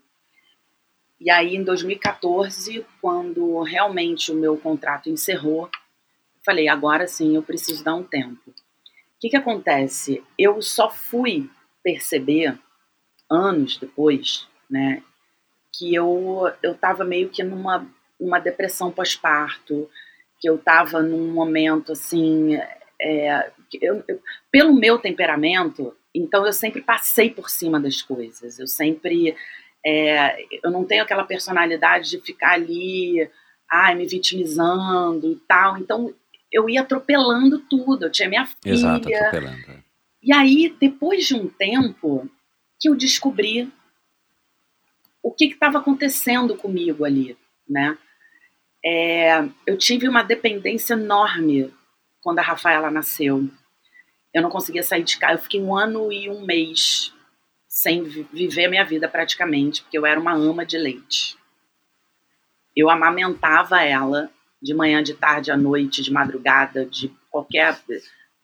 Eu, eu vivi para amamentar a Rafaela. E a gente não saía para jantar. Se fosse para jantar, era aqui do ladinho de casa, porque aí meu peito já começava a encher, eu já sabia que ela ia acordar. Eu falava, não, Alberto, peraí rapidinho que eu vou lá em casa dar mamar. Ia, vinha, dava mamar para Rafaela, voltava. Ela nunca tomou mamadeira, eu tinha ciúmes da mamadeira, enfim, era uma loucura. Só que para mim aquilo ali estava normal, porque eu estava curtindo demais aquele momento. Uhum. E engordei demais na gravidez dela. Na gravidez da Rafaela, eu engordei 32 quilos. Eu nunca fui uma pessoa acima do peso. Eu engordei 2 quilos, 3 quilos, foi muito. Então, eu engordei 32 quilos na gravidez dela. É, mas passando por cima daquilo tudo, né? Vivendo aquele momento. E aí chegou um momento que ela não quis mais mamar. Um belo dia, ela acordou Mesma coisa, acordou, fui lá no berço, peguei ela, botei ela no meu peito. Ela não quis mais mamar. E eu fiquei arrasada. Falei, ah, não é possível. Ela vai comer. Ela vai comer. Coitada. Ela vai mamar. Ela vai mamar. Eu falei, não, Bé, não é possível. Eu liguei pro pediatra, falei, Ricardo, ela não quer meu peito, o que, que eu faço? Eu não sei o quê. Ele falou, não, espera um pouco. Eu falei, tá bom, não vou dar comida para essa criança. Vou esperar ela ter fome real e vou dar o peito. Michel, ela não queria mais o meu peito. Ela desmamou. E a partir ela que desmamou. Ela desmamou e não me avisou. um alto desmame. Entendeu? E não me avisou, tipo, mãe, Caramba. não quero mais. para eu me preparar. Então, ali eu comecei, quando eu me deparei eu sozinha, sem tê-la ali, aquela dependência, aquele vínculo, eu me olhei no espelho e falei: quem é você? Eu posso imaginar. Eu entrei num looping ali naquele momento. Eu falei, gente, mas eu comigo mesma, porque eu não abri nem para o Nauber isso. Porque eu achava, sei lá, que era normal, que era uma coisa, sei, não, achava que não tinha problema continuei ali, vivendo, atropelando tudo, engolindo aquelas coisas todas, sabe? E aí, quando eu recebi um, um convite para fazer a minha última personagem, antes de eu realmente sacramentar que eu não ia mais trabalhar, eu já tinha emagrecido um pouco, né? É, tinha eliminado, sei lá, uns 15, 18 quilos, sei lá eu tive que engordar tudo de novo para fazer essa personagem. Uhum. E topei fazer essa personagem. E era uma personagem que, ao longo da novela, ela ia emagrecendo e eu colocava enchimento, porque no final da novela ela tinha que aparecer magra. Eu não conseguia ver a novela. Eu não conseguia me ver né, nessa personagem. E foi uma novela que fez muito sucesso. E, ok, fui levando aquilo comigo mais uma vez. E aí, em 2013, a gente resolveu né, tentar mais um filho, que foi quando o Nauber, tanto que a gente fala que é o bebê olímpico, quando ele foi para a Olimpíada, eu, a gente né, falou assim, ah, vamos tentar, vamos ver se vai rolar e tal. Eu falei, eu tenho certeza que vai vir um menino, tenho certeza, certeza absoluta. E batata, veio o Vitor. E o Vitor, ele, ele nasceu GIG, né? GIG é grande para a idade gestacional. Ele nasceu com 5 quilos, 38 semanas e 62 Uau. centímetros. Nossa. Com 38 semanas. Caraca, meu. E o que acontece com as crianças GIG é quando você corta o cordão umbilical, falta glicose. Eles não conseguem é, é, é muita glicose para um corpo muito grande ali. E aí ele teve que ir para o CTI e ficou três dias ali, porque ele tinha que controlar isso nas primeiras 72 horas, senão pode dar problemas mentais, enfim, tem um monte de sequelas, assim. É, Uau, nunca tinha ouvido falar é, disso. Uhum. E eu fiquei em parafuso. Eu já vinha, né, de uma batida. Ali, eu descobri que alguma coisa não estava legal. Mais uma vez, foi mais um alerta assim da vida, né? Porque eu acredito muito que a vida vai te dando sinais, né? E às vezes a gente não está preparado para esses sinais e a gente vai atropelando os sinais até que ela te Exato, vem. É, a gente não presta atenção. É, é, até que ela vem com um sinal enorme que ela fala, querido, para, olha só, vem com alguma coisa, ou vem com uma doença, ou vem com um acidente, ou vem com, sei lá, a vida te para de alguma forma, né? Eu acredito muito nisso. Tem gente que não acredita, mas eu acredito muito nisso. E aí, quando eu vi o meu filho, né, enorme, cheio de saúde, no CTI, dividindo é, aquelas incubadoras, e eu come...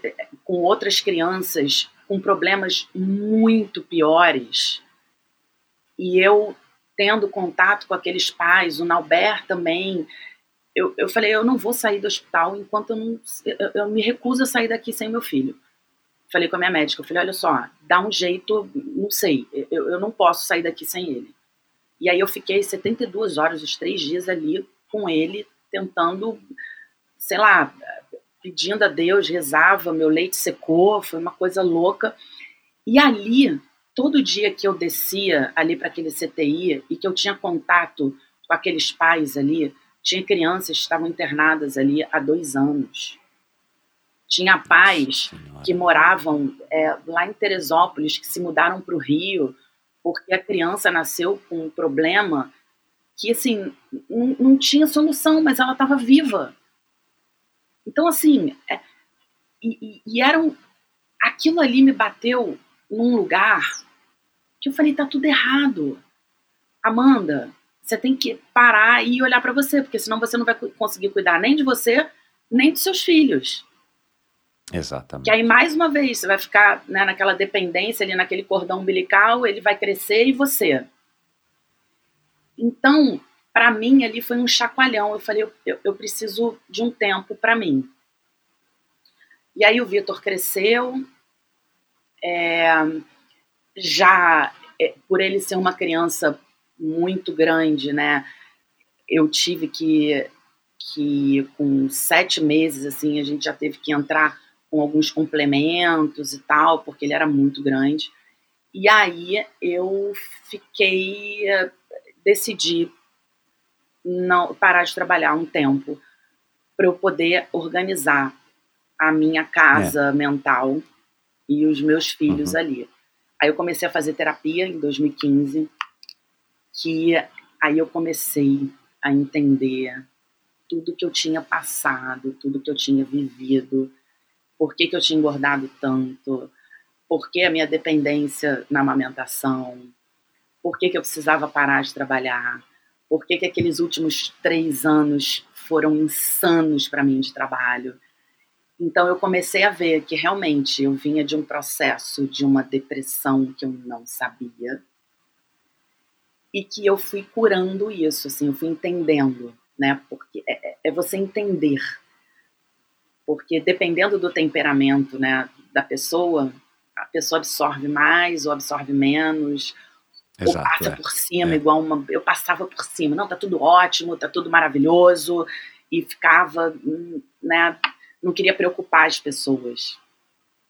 É muito isso. É. Assim, falam, né? Algumas mulheres falam que a maternidade, por mais que você seja bem casada e tal, é uma coisa muito pessoal, que muitas vezes é difícil até para vocês que estão vivendo aquilo externalizar as sensações, até porque, né, aquela chuva de hormônios, meu, um negócio que, né, é, eu não faço ideia porque eu não sou mulher, mas assim, eu já li, já ouvi, minha mulher passou por momentos assim também.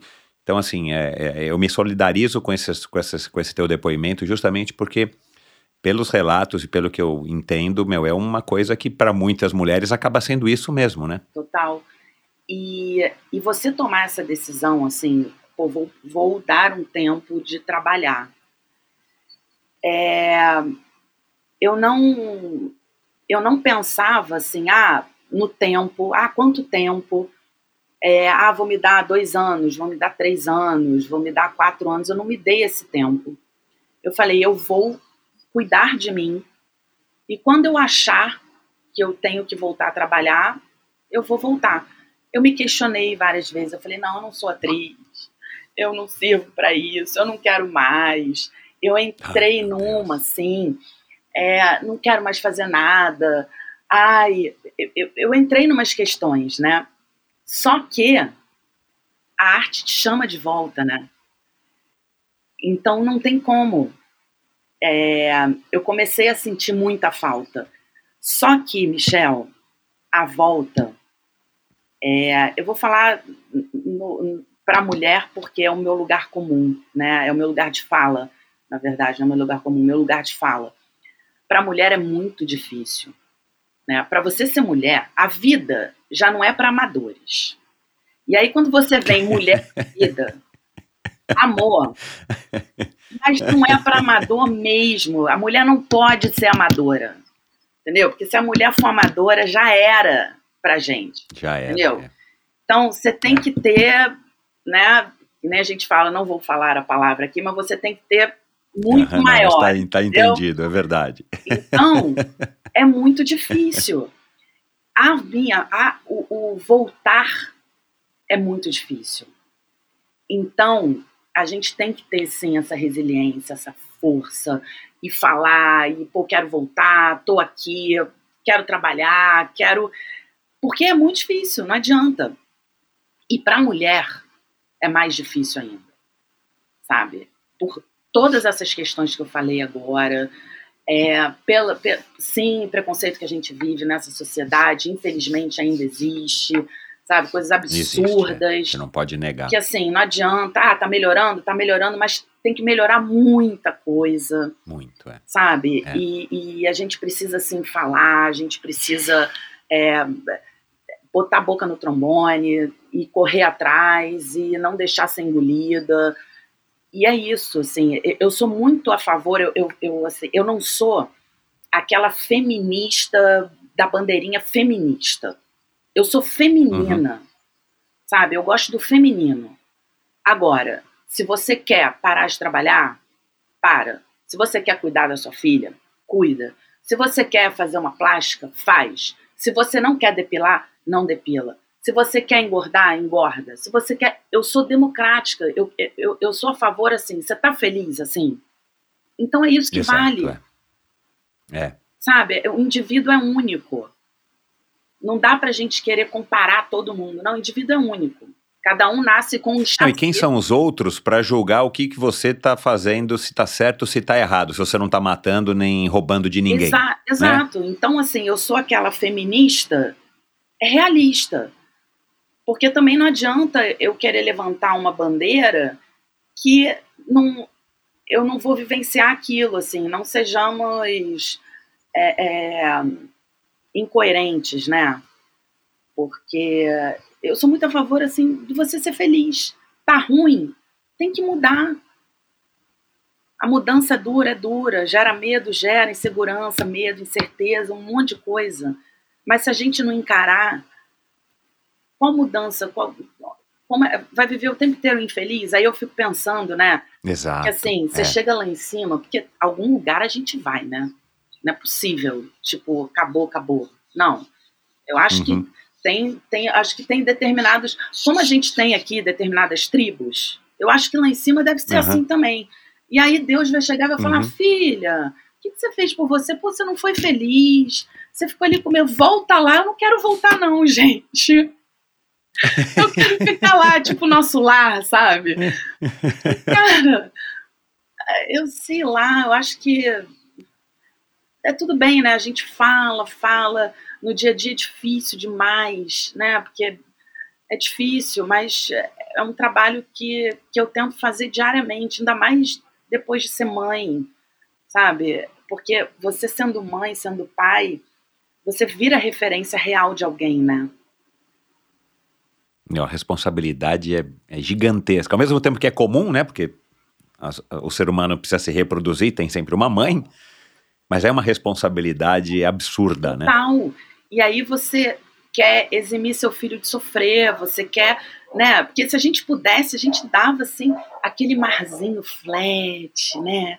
Aquela aguinha clara pro resto da vida. Ó, vocês vão ficar aqui, não vão ter nenhum problema. Se a gente pudesse fazer os filhos, seria maravilhoso, mas não.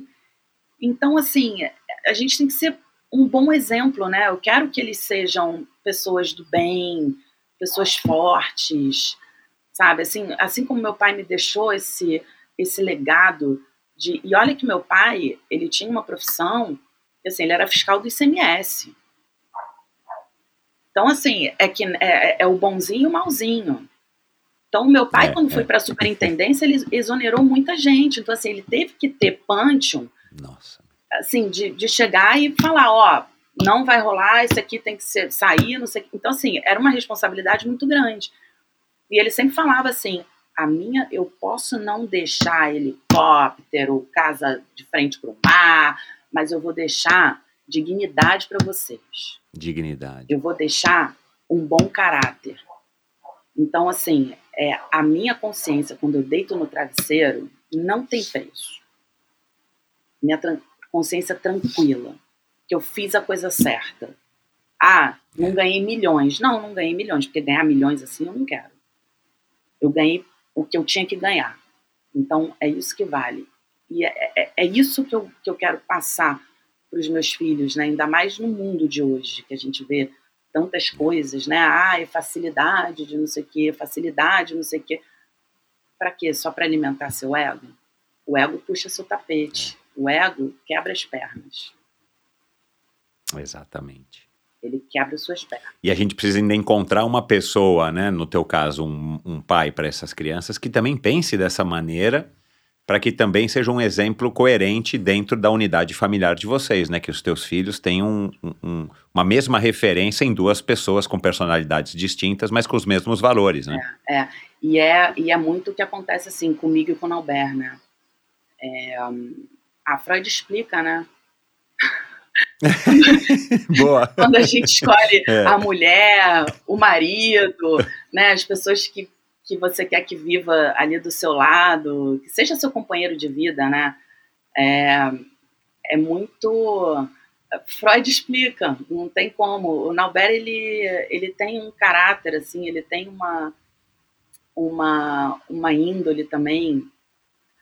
A, a, a nossa criação foi muito parecida, né? Ele também veio de Copacabana, de uma família militar. A mãe dele também, uma mulher forte, sabe? É, aquela mulher que dita as regras, que mãezona, o pai também íntegro, né? E, e, e coronéis. Então ele também tem esse esse lado, né? Essa referência que a gente traz para as crianças, né? Então, isso que você falou é, é, muito importante você ter esse equilíbrio também no casal, né? Porque senão a criança também fica baratinada, fica vendo uma coisa. Ah, Exatamente. a mãe faz A, o pai faz B. Uma confusão, coitado. O que, que, é certo, o que, que é errado? Né? Então uhum. é importante é. isso, é. assim, falar a mesma língua, né? E graças a Deus Exato. a gente a gente fala a mesma língua, a gente é muito parecido em determinadas situações, assim, muito parecido. Uhum. E, e, é muito curioso que, assim, a gente se equilibra muito, né, porque o Nauber também não é calminho, não, tá? O Nauber também não é pessoa calma, ai, sou calmo, mas é porque a, a aceleração dele é diferente da minha. A minha aceleração, ela é mais externa. A aceleração dele é mais uhum. interna, é mais mental. Uhum. Então isso equilibra, uhum. porque às vezes o que falta um pouco em mim, ele vem e completa, e vice-versa, sabe? Uhum. Isso é muito legal. Uhum.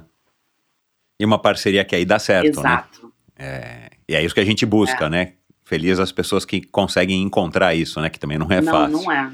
Agora, voltando para o lado do esporte, durante esse período pré a, a primeira gravidez, esses últimos três anos da tua vida, ou mesmo um período antes que você estava com a carreira decolando e tudo mais, como é que era a tua relação com o esporte? Porque também tem essa. Por, por isso que talvez eu ache que não tem muito a ver ser atriz e ator e, ou um artista qualquer de música, o que quer que seja, cantor, cantora, e, e o esporte. Porque, poxa, são rotinas tipo médico, né? Assim, você vai começar a gravar uma novela, um filme ou uma peça de teatro sempre à noite, né? As gravações não tem hora para acabar, aí dorme menos, dorme mal ou come mal, eu não sei.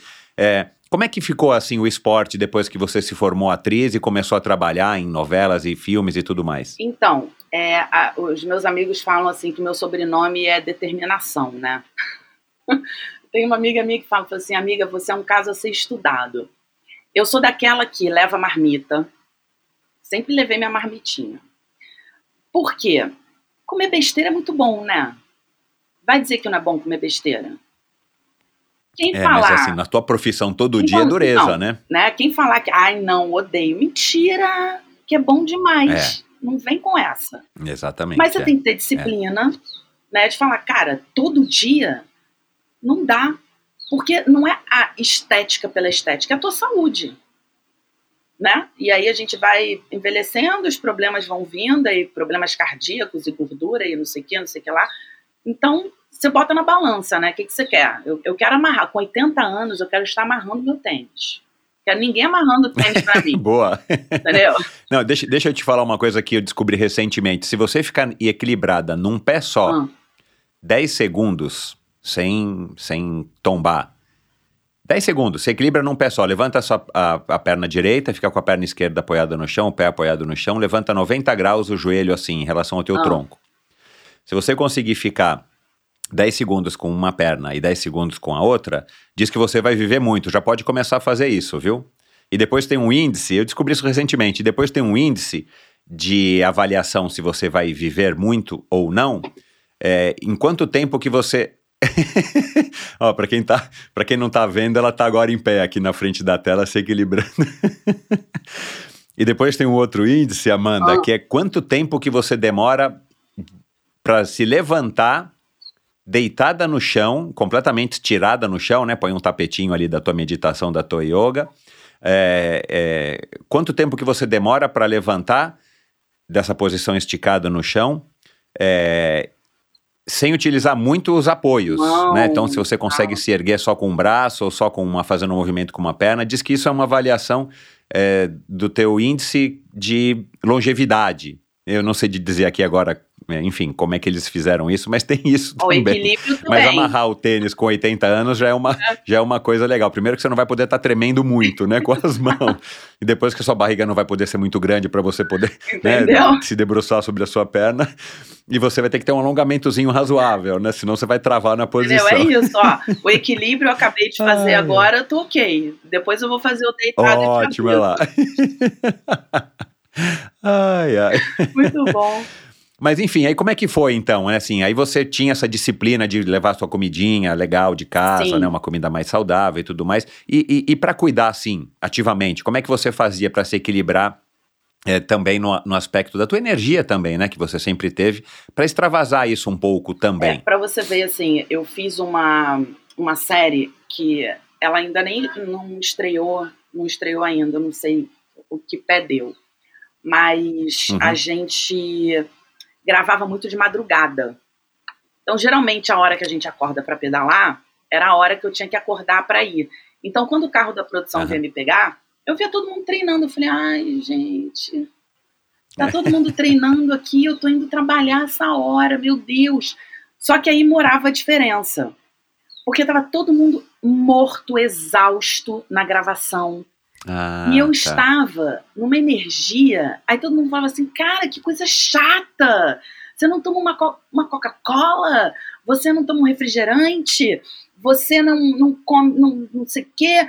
E aí acorda de madrugada e tá assim. Eu falei, é, é o meu combustível. Então eu saía da gravação, eu ia fazer meu treino.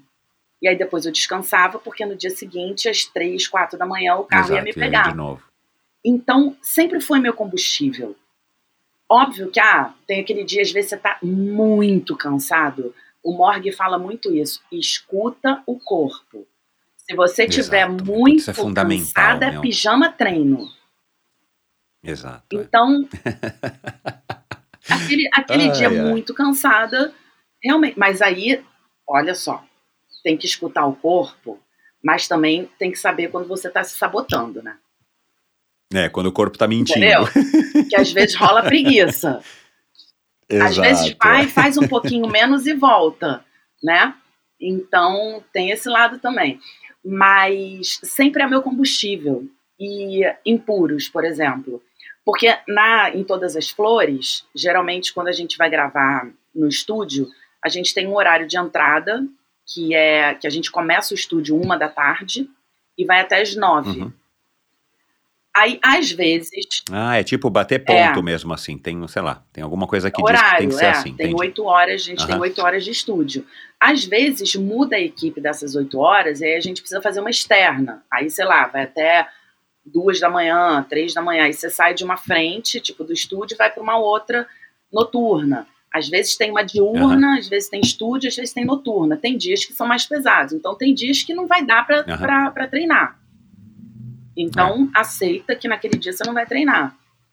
Mas Exato. É, tem que ter esse improviso Exato. também, né? Senão não dá certo. Mas a alimentação faz toda a diferença, porque aí é que nem é, é que nem não beber alcoólico, Exato. né? e uma alimentação. Para te dar energia. Mais é que nem entrar é. treino. Então, quando eu tô lá gravando, para mim é um treino, então eu tenho os meus intras para tomar. A minha nutricionista, eu falo para ela, eu falo, ó, vai vir agora período de gravação que eu vou ficar enfurnada lá, não posso me entupir de pão de queijo. Eu amo pão de queijo. eu falo assim, Júlia, não posso ficar comendo só pão de queijo. Como é que faz? Ou então tem um sanduíche lá que eu adoro comer. Não posso ficar comendo sanduíche todo dia. E aí eu faço meus intratreinos, vamos dizer assim, né? De ah, no uhum. almoço, uhum. no lanche, até para me dar essa energia. Porque se não tiver essa disciplina, não dá. Uma coisa. Negócio de gringola, é, uma é coisa que você, você me falou do, da pausa que me veio aqui agora rapidamente. Tem uma coisa assim para nós, atrizes, né, quando a gente decide parar, a gente tem que estar tá muito certa né, da hora de você parar. Porque você perde seu espaço um pouco, né? Você perde um pouco ali. Para você retornar é mais difícil. Então, assim, eu tenho amigas que, que estão trabalhando muito hoje em dia que sim, elas gostariam muito de parar.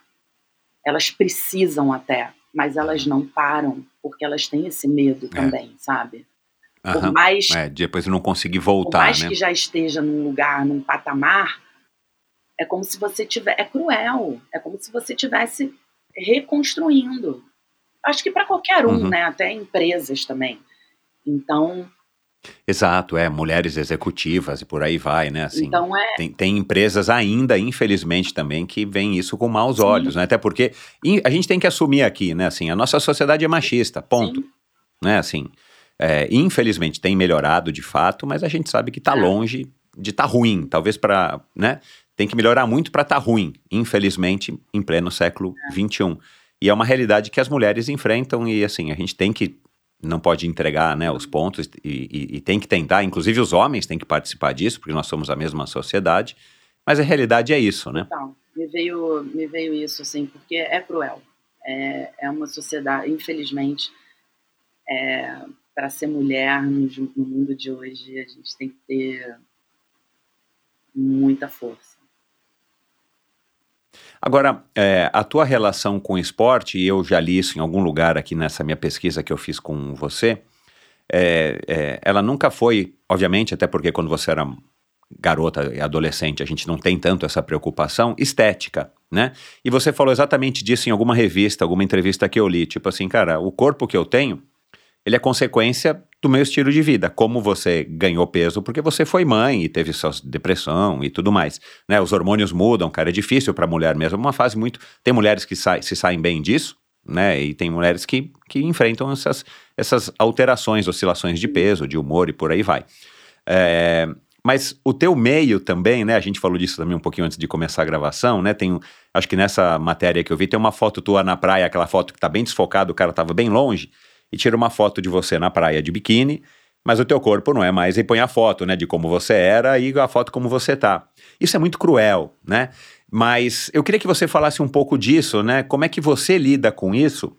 Porque também aí tem uma coisa que me chamou a atenção, né? No teu Instagram, eu não consegui até o finalzinho ou o começo dele, mas assim, tem muitas fotos tuas ali que você é, enaltece, ou você mostra o teu corpo pedalando, correndo, nadando, né? Aliás, você fez, você fez rainha, rei rainha do mar, que eu vi ali uma foto legal tua na, na, na saída da água e tudo mais. É, como é que você se relaciona com isso? Você tá em paz, demora ou você oscila? Tipo, tem horas que você tá em paz e você não se incomoda de mostrar, porque também você quer, é, é, sei lá, é, se divulgar dessa maneira. Como é que é essa questão, sendo uma atriz, uhum. uma mãe, uma atleta? Como é que você equilibra isso na tua cabeça? Uma boa pergunta, porque assim, é, teve uma fase da minha vida que eu me tornei apenas um corpo na internet. Então, tudo que saía era assim. É, eu ia à praia com a Rafaela e o Nauber, aí vinha uma foto e falava assim: Amanda ganha quilos pós-gravidez. Amanda muda a forma física depois da gravidez. Aí eu resolvia dar uma corrida na areia, alguém tirava uma foto, Amanda sua para emagrecer. Então eram eram meu, dureza, manchetes meu. assim cruéis, né? É, a imprensa, ela, eu não sei se eles têm essa noção ou se é de propósito, não sei, mas eles têm um poder muito grande nas mãos. O poder até mesmo de destruir uma pessoa ou de enaltecer uma pessoa. E hoje em dia eu vejo que é muito o like pelo like, né? É. Então eu vejo é. muito é, a, a, a dificuldade do outro gerar mais interesse do que as coisas boas que a pessoa faz, sabe? Então, assim, naquela época, eu, né, vivendo ali a maternidade, quando eu estava né, com a Rafaela e tal, eu achava o máximo. Mas vendo aquilo sempre, eu ia à praia e aí sempre tinha. Às vezes eu nem via que o cara estava ali, mas eu já me sentia incomodada de pensar que ele poderia estar, e ele estava, mas eu não estava vendo. Aí eu começo a ir de roupa, Aí tem, pô, se der um Google aparece tudo, aí tem lá, Amanda esconde o corpo para ir na água. Tipo assim, eu tava com uma blusa, fui molhar o pé e, e voltei a sentar. Então, é. come, aquilo ali começa a te fazer mal realmente. Você fala, caramba, eu parei de ir à praia. Uma coisa que eu amava fazer. Eu parei de ir à praia. Eu comecei a me sentir mal com aquilo ali que eu estava vendo as pessoas falando. Eu não queria que falassem de mim. Me deixa viver é, esse, esse momento ali. Sei lá, fala do meu trabalho. Fala, pô, olha que legal a Amanda na praia com a família. Pô, que bacana, ela teve uma filha, olha que linda. Não, mas não. Era o corpo da Amanda. Beleza. E aí, eu, eu sempre. É, é, aí quando as pessoas falam assim, ah, Amanda, mas pô, você tinha corpão, e aí de repente se estragou. Teve um, um, um colega meu de trabalho que falou assim, falou assim, Amanda, o que, que você fez com você? Você era linda. Não acredito que o cara falou isso. Meu pai. Você era tão linda, a minha referência, assim, você tinha Meu, um que corpo. falta de sensibilidade, meu Deus do céu. O que, que você fez? Eu falei, eu não sei, eu, eu engravidei, eu, eu tô aqui. Aí, em alguns eventos assim que eu ia, tinham pessoas que ficavam meio incomodadas de falar comigo, e aí falava meio de longe, aí você via assim os olhares das pessoas, aí eu, eu começava a me sentir mal e não ia mais. Falei, não, não tem por que passar por isso. Então não ia, eu comecei a me, a me, me, me esconder, realmente. Eu já Uhum. tinha decidido parar de trabalhar. E aí eu me escondi, realmente. Eu falei, eu quero ser uma pessoa normal, civil, quero que ninguém saiba de mim. Quero andar na rua, ninguém ver que, ah, eu, eu sou Amanda Bittencourt. Não, não existe Amanda ali. E, e aquilo foi me fazendo mal, Michel, foi me fazendo muito mal. E mais uma vez eu fui passando por cima daquilo tudo, né? E, e rola, infelizmente ainda, né? A gente tem muito esse culto ao corpo. É, você pegar uma revista, por mais né, que a gente esteja indo para um mundo mais livre e tomara que a geração dos nossos filhos sejam, sim, realmente mais livres, sabe? que, eles, que eles sejam mais livres e cada um faça o que quiser, sem estar olhando, sabe, sem julgar, sem... Pô, isso é, é triste. E, e aí eu, eu comecei a me isolar, comecei a não sair mais de casa. E num determinado momento, quando eu né, falei lá atrás que eu me deparei comigo mesmo no espelho, aquilo para mim foi muito sofrido. Que eu tinha me perdido de mim mesma, eu não sabia, eu só sabia que eu era mãe, mas não sabia de mais nada, assim, eu tinha perdido uma referência, uma Amanda É. lá atrás, aquela Amanda lá de trás não existe mais. Eu sou uma outra pessoa. Mas que pessoa é essa? Aí, quando eu fui lá para terapia, eu comecei a, a descobrir o que, que eu estava muito mais ligada no que achavam de mim do que o que eu achava de mim mesma. Uhum. E que é a mesma coisa, assim, o esporte para mim, quando eu te falo que é muito individual comigo, eu tô preocupada no meu tempo. Eu tô preocupada no meu treino. E aí eu comecei a buscar é, quem era essa Amanda, esse novo corpo, essa nova mentalidade, esses novos pensamentos, desejos, vontades. Então, assim, vontades que eu tinha antigamente, eu já não tenho mais hoje e ok. Então é muito difícil, assim, você. É que nem casamento, né? Você que é casado também há muito tempo, o casamento é muito isso. A gente vai passando por fases. Exato. E assim, o Michel que casou lá atrás não é o mesmo Michel de hoje. A sua esposa que casou com você lá atrás não é a mesma de hoje. Se a gente fica querendo resgatar as mesmas coisas lá de trás, Uma armadilha. já é. era. Esquece. Porque você é. uma outra pessoa. Sei lá, se você gostava de tomar água num copo grande, hoje você já quer um pequeno, não adianta forçar você a tomar num grande. Um exemplo bem, assim, básico É, do básico. Mas é isso aí. É. Então, não adianta a gente querer resgatar o que a gente não é mais. Porque aí eu acho que entra na tal da ansiedade. Da gente querer resgatar uma coisa e de estar sempre atrás de algo que já se, já se foi lá atrás. Então, essa consciência é, é, Você tá correndo pra frente atrás de alguma coisa que já ficou. Exato. Então, assim, eu não poderia querer mais aquela Amanda antes da Rafaela. Porque o meu corpo não é aquele mais. O meu corpo hoje é o de hoje, que tem a cicatriz de duas cesáreas, sim. Sabe? Que já não é tão durinho como era antes, sim. Exato. Sabe? Que já não é tão bronzeado, porque já não tem tanto tempo para ficar na praia assim, entendeu? que já não vai jogar tanta altinha, porque não tem mais o tempo de ficar horas na praia que meu pai vai me buscar, É, entendeu? É, despreocupada, né? Exato. Despreocupada ali. E, e ok. É. Então, eu comecei a, a tentar encontrar esse lugar e eu achei esse lugar. E mais uma vez, é óbvio que assim, além da terapia, né, que eu faço com a Ana já há oito anos, é, além da terapia, mais uma vez o esporte me resgatou, sabe? Todos os momentos mais difíceis da minha vida, o esporte me resgata. É impressionante. É correndo. E aonde que entrou o triatlon aí nisso? Então, é correndo que eu choro, ninguém vê. É pedalando que eu vou rir, que eu vou chorar, que eu vou xingar, que eu vou mandar quem eu quero para aquele lugar e ninguém vai ver. É nadando que eu, putz, vou dar aquela abraçada achando que eu tô socando alguma. E, sabe? E vou. Quando o Morgado vem com aquele cronômetro dele, vamos abaixar esse tempo. Eu falo, tá bom, vamos abaixar esse tempo. Eu já vou e deixo meus monstros ali naquela piscina, sabe? O, o triatlon, ele é, é muito curioso porque ele entrou assim, sem eu saber que ele estava entrando na minha vida.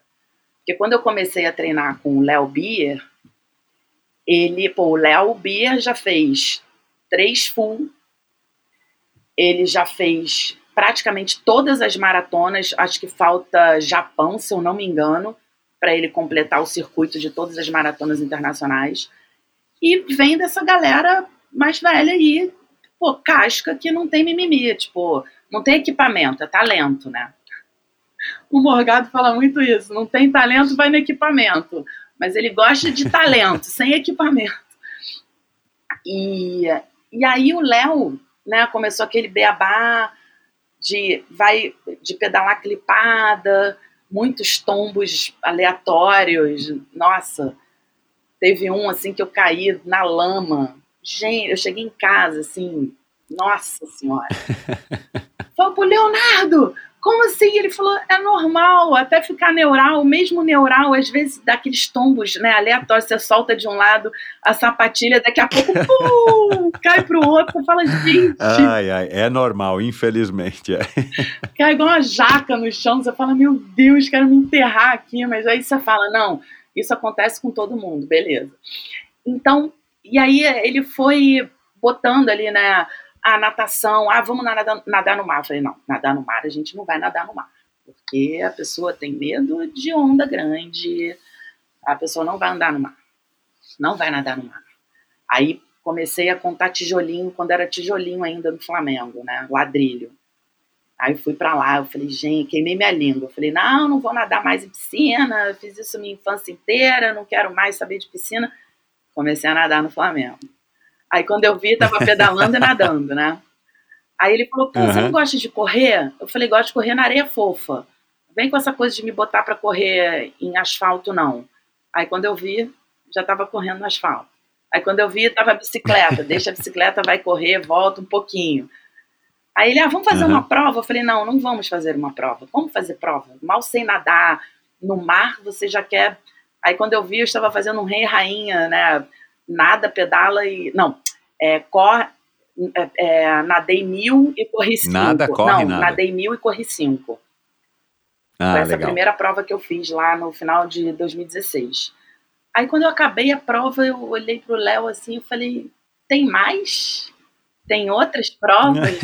Michel, olha só, eu comecei tem pouco tempo, cara. Eu comecei praticamente assim, vamos botar aí, 2017. Tá, fiz essa prova em 2016, ali, acho que foi dia 8 de dezembro, se não me engano, foi em dezembro. Comecei tem pouco tempo, se for parar para pensar a galera que faz triatlon aí há 20 anos, tantos anos, eu comecei É. em 2017. É, o 70.3 do Rio vai ser a, número, a minha prova número 60.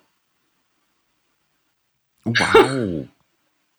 Caramba, meu! Eu tava contando, eu- eu- alguém, eu- teve uma entrevista aqui que falaram assim, Eu ia falar assim, a décima Não. prova. eu falei assim, é, é, teve uma matéria que falou: Você tem noção quantas provas você fez? Eu falei: Não, mas eu já fiz, acho que bastante, porque teve uma época que eu era louca das provas. Assim, eu montava o calendário com o Léo, janeiro, a gente pegava todo o calendário de todas as provas. Aí eu falava: Quero essa, essa, essa, essa, essa, essa.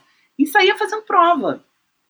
Que eu acho uma, Uhum. uma gostosa, aquela adrenalina, aquela buzina né? E você faz uma prova, aí você quer melhorar o tempo na segunda, já quer melhorar na terceira, e quando você vê, caramba, É, comecei com esse tempo, olha quanto é que eu já tô aqui.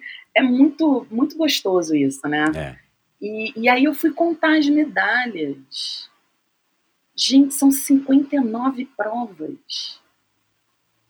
Que legal, parabéns, meu. Você vestiu mesmo a, a, a uniforme da triatleta. E assim, tem todas as provas, porque o Léo, ele fez um trabalho assim de base comigo muito legal. Ah, que bom, importante. Porque eu comecei, aí É. fazia o duatlon, né? Aí eu ia pedalar e correr, aquelas provas curtinhas. Aí corria, nadava. O Nauber, obviamente, já pedalava e ele também, também te estimulou, né? Então, começou com ele, foi pilha dele. Aí eu falo pra ele, não reclama, porque foi você que botou essa pilha. Porque ele, a gente tinha uma casa em Búzios, a gente ia todo final de semana pra lá. Aí ele resolveu comprar uma mountain bike numa lojinha de bicicletas lá de Búzios. Chegou com aquele caminhão, que era enorme. Falei, não, Bé, é sério? Vou pedalar. Vou pedalar, porque eu já pedalava lá em Teresópolis quando era criança, fazia trilha, me esborrachava, eu sei cair e tal. Vou, vou pedalar, vou comprar uma sapatilha. Eu falei, você vai pedalar clipado. Você nunca pedalou clipado. Isso a gente aprende. E foi pedalar. Cabeça de atleta olímpico, Cara, né? ele começou, aí chegava em casa, nossa, fui pra Tucuns, fui pra não sei aonde, tem uma trilha, não sei o quê. Falei, não, Bera, é sério, parece criança, sabe? Ele não pode correr, coitado, ele não pode nadar, ele não- né? Aí a bicicleta é o único, o único exercício, esporte que ele consegue fazer que ele não sente, tudo bem que ele sente dor, mas que ele consegue fazer, entendeu? É, ele consegue fazer. Então é muito bom para a cabeça dele também. E aí a gente viajou, ele viu uma Speed linda, branca, linda. Ele, vou levar. Eu falei, mas, mas esse pneu é muito fino, cara. Aí você vai ficar, tipo, será que eu só lombar? Vou levar, vou, vou, vou experimentar. Aí era uma, uma bike linda de entrada ali, trouxe. E a mountain bike Uhum. ficou encostadinha ali. Aí ele ficava, olha só, você tem que pegar, você tem que pedalar, você vai ver que é bom. Eu falei, não vou pedalar porque a bicicleta para mim é meio de transporte. Eu cresci assim, indo à praia, skate, bicicleta, É. pego a bike, boto as crianças, vou ali no clube, deixo no clube, volto, né, vou, vou no meu pai, vou pra terapia, tudo de bicicleta. Aí ele falou, falou, falou, falou, falou, falou. Aí uma amiga minha, o personal dela conhecia o Léo, eles são compadres, apresentou o Léo pra Uhum. gente. E ela comprou essa loucura comigo. Eu falei, ah, vamos comigo. Ela, mesma coisa, ah, não, a gente vai morrer atropelada, não sei o quê. Ai, vambora. Aí a gente começou com o Léo e o Léo foi injetando ali as coisas. E eu comecei pedalando na mountain bike do Nauber. Nossa, Eu tenho fotos dessa bike, eu vou, eu vou mandar pra você ver. Era eu é um quero, trator. E quando eu botava o pé no chão, eu quase não encostava, porque é reto, né, o quadro. Então, eu, eu tinha que vir sempre para um lado. Por isso que eu caía pra caramba com ela, porque aí eu ia desclipar Tava- e Coitada. caía ali. Mas, ó, minha primeira subida na mesa foi com esse, com esse canhão, com esse caminhão. Caramba, meu. Não, sem falar que maior, a bicicleta é mais pesada também, né? Ainda tem isso, maior. né? E aí, quando eu, quando eu, É. eu. Aí ele fez uma surpresa, comprou uma speed pra mim. Eu me desesperei, porque a mountain bike com aquele, aquele pneu giga. É, a, a sensação é esquisita mesmo. O pneu fica muito fino, você fica parecendo que vai se desequilibrar, Exato, né? eu falei, gente, era, aí foi uma outra adaptação.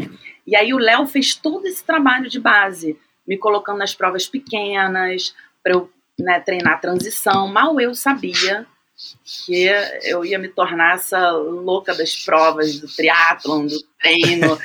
e aí é, comecei né, a introduzir as madrugadas.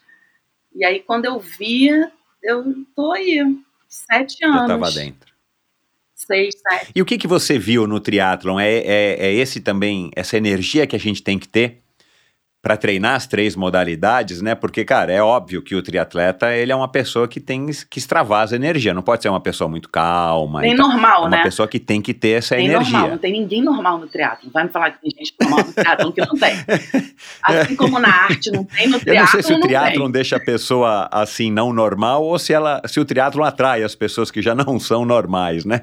Mas isso também não importa, né? A verdade é que realmente assim, ó, e, e a gente que está acostumado com essa comunidade é, a gente acaba tendo isso como um padrão, né? Então, assim, você se acostuma com esse não normal do, do, do, do, do triatleta, do estilo de vida do triatleta, né? De passar o sábado ou o domingo fazendo tal do longão, seja de corrida, seja de bike, e demora para voltar para casa. Quer dizer, é uma coisa complicada. E você ainda teve sorte que o Nauber, né, por ter sido um atleta olímpico super disciplinado e tal, quer dizer, você ainda conseguiu esse apoio dele, né? Eu imagino que essa relação entre vocês esteja bem equilibrada nesse aspecto, Olha, né? graças a Deus. Às vezes ele reclama um pouquinho da madrugada, porque eu acho que ele fica mais é com medo, né, da madrugada, assim. Ah, sim, é, né? Mas- em cidades grandes é, é, complicado. né? Mas o que que acontece? É, é, é muito engraçado que ele fala assim, cara, você é mais disciplinada que eu.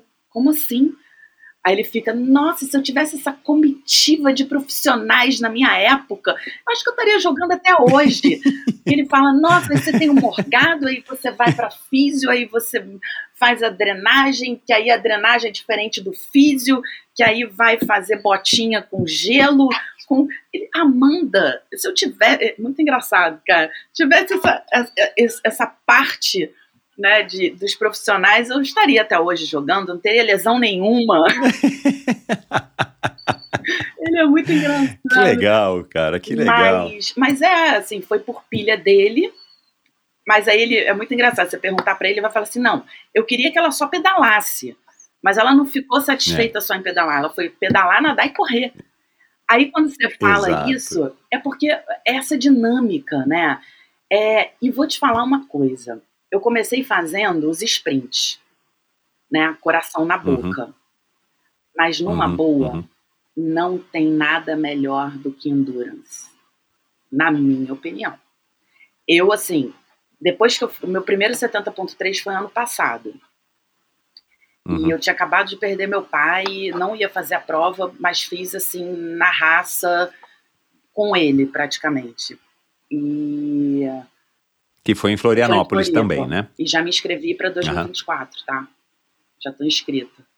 Uau! Abri a inscrição, eu fui lá. Você é daquelas que quer aproveitar o, o, a- o desconto da inscrição, da primeira inscrição. lote. Não é nada barato, né? Mas enfim. Ai, É. nem cupom de desconto. Você tem cupom de desconto aí ou não?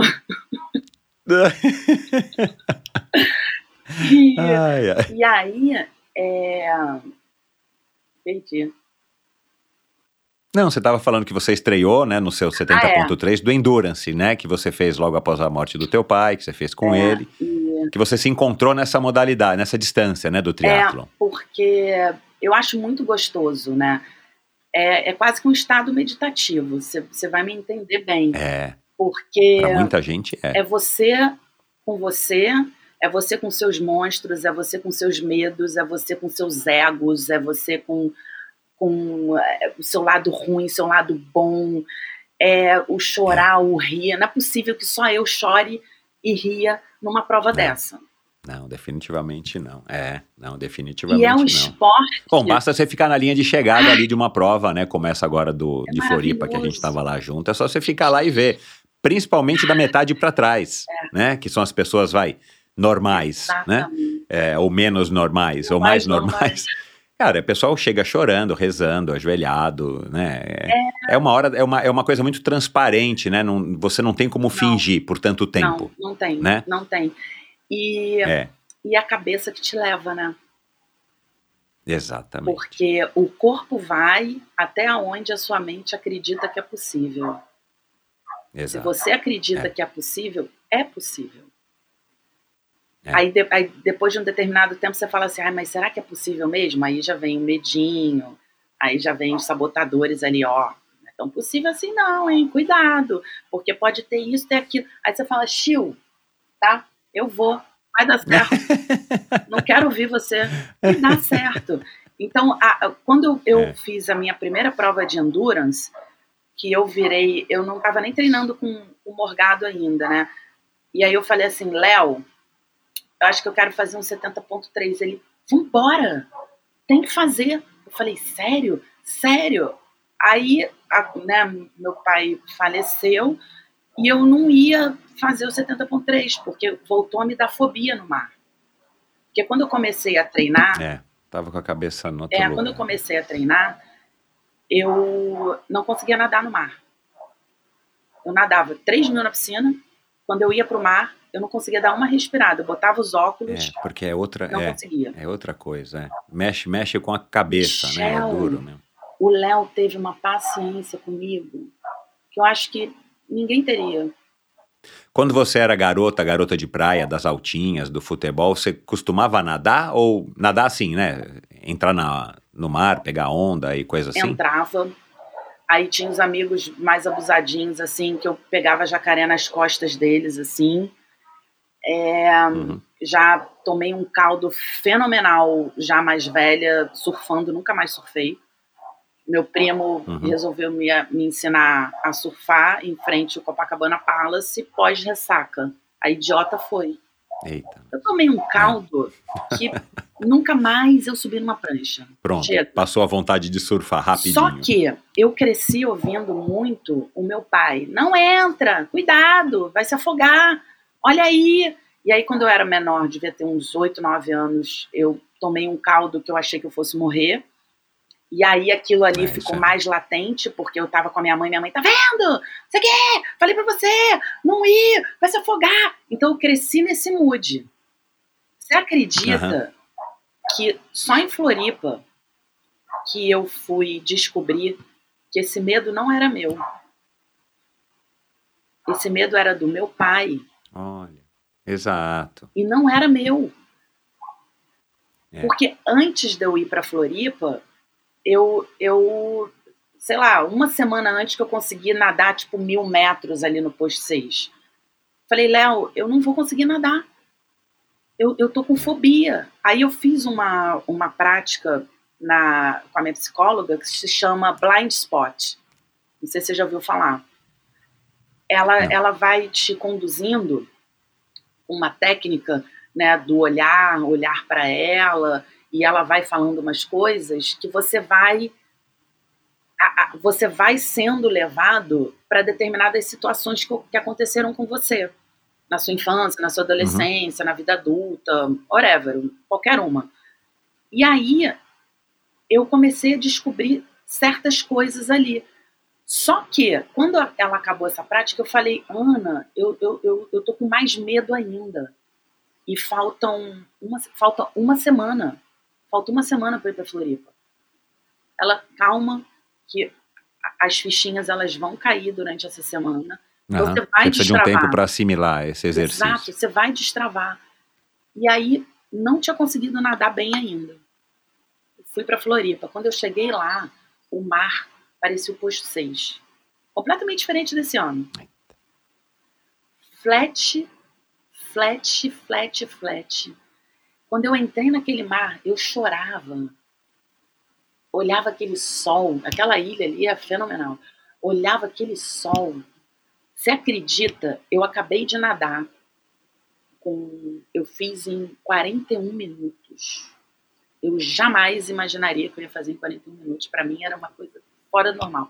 Só que eu saí com 52. Sabe por quê? Porque veio uma onda, eu voltei para furar a onda.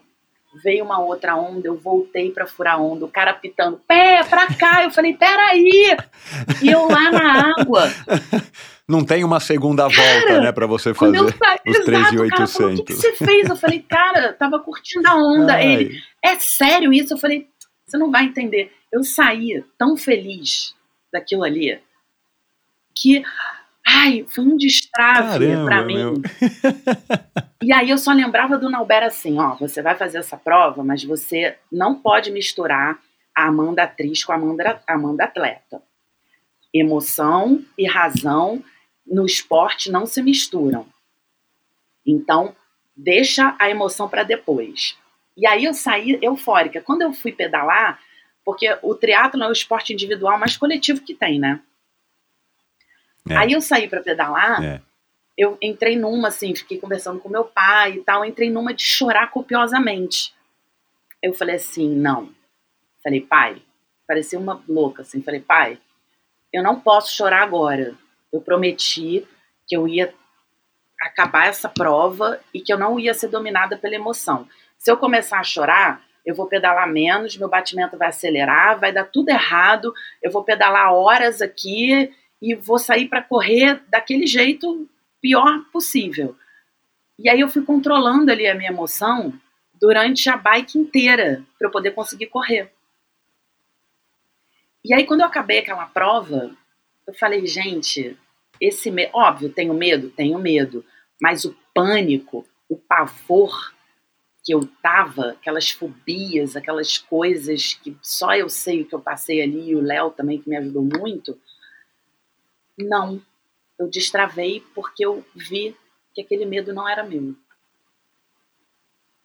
Que legal, né? E isso, obviamente, que motiva, né? Ah. Te anima, te motiva, te empodera, né? E você fala, cara, que bom, eu posso fazer o que eu quero, que eu gosto disso. E você né? leva pra vida. Não vou ter um medo que vai me, me E paralisar. você é. leva pra vida, porque o esporte e a vida, eles caminham ali lado a lado. Exato. Vai dizer que Não, e você vê, né? vo- Você, você não precisava nadar, você não precisava praticar o triatlon, muito menos encarar um mar A, B ou C, numa distância que, né, você vai mais, mais distante, né?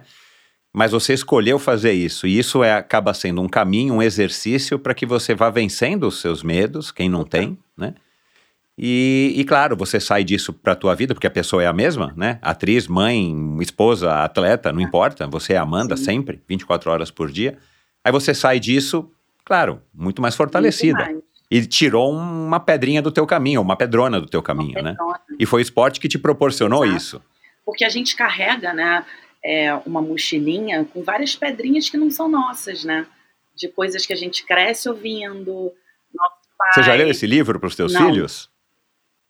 Vou te mostrar, tem um livro, eu não lembro agora o nome, mas o livro é esse, minha filha tem esse livro. Das pedrinhas? É, é a história, é uma, é uma fábula de que todo mundo naquele lugar carrega pedras, até a hora que o personagem principal resolve não carregar mais aquela pedra. E de repente todo mundo descobre que não precisa carregar aquela pedra. Depois eu vou te mandar. manda, vou chegar em casa e vou manda. te mandar. Exatamente isso que você falou. Só que todo mundo carregando uma, acho que uma pedrinha na cabeça, assim, bem bonitinho os desenhinhos e tal.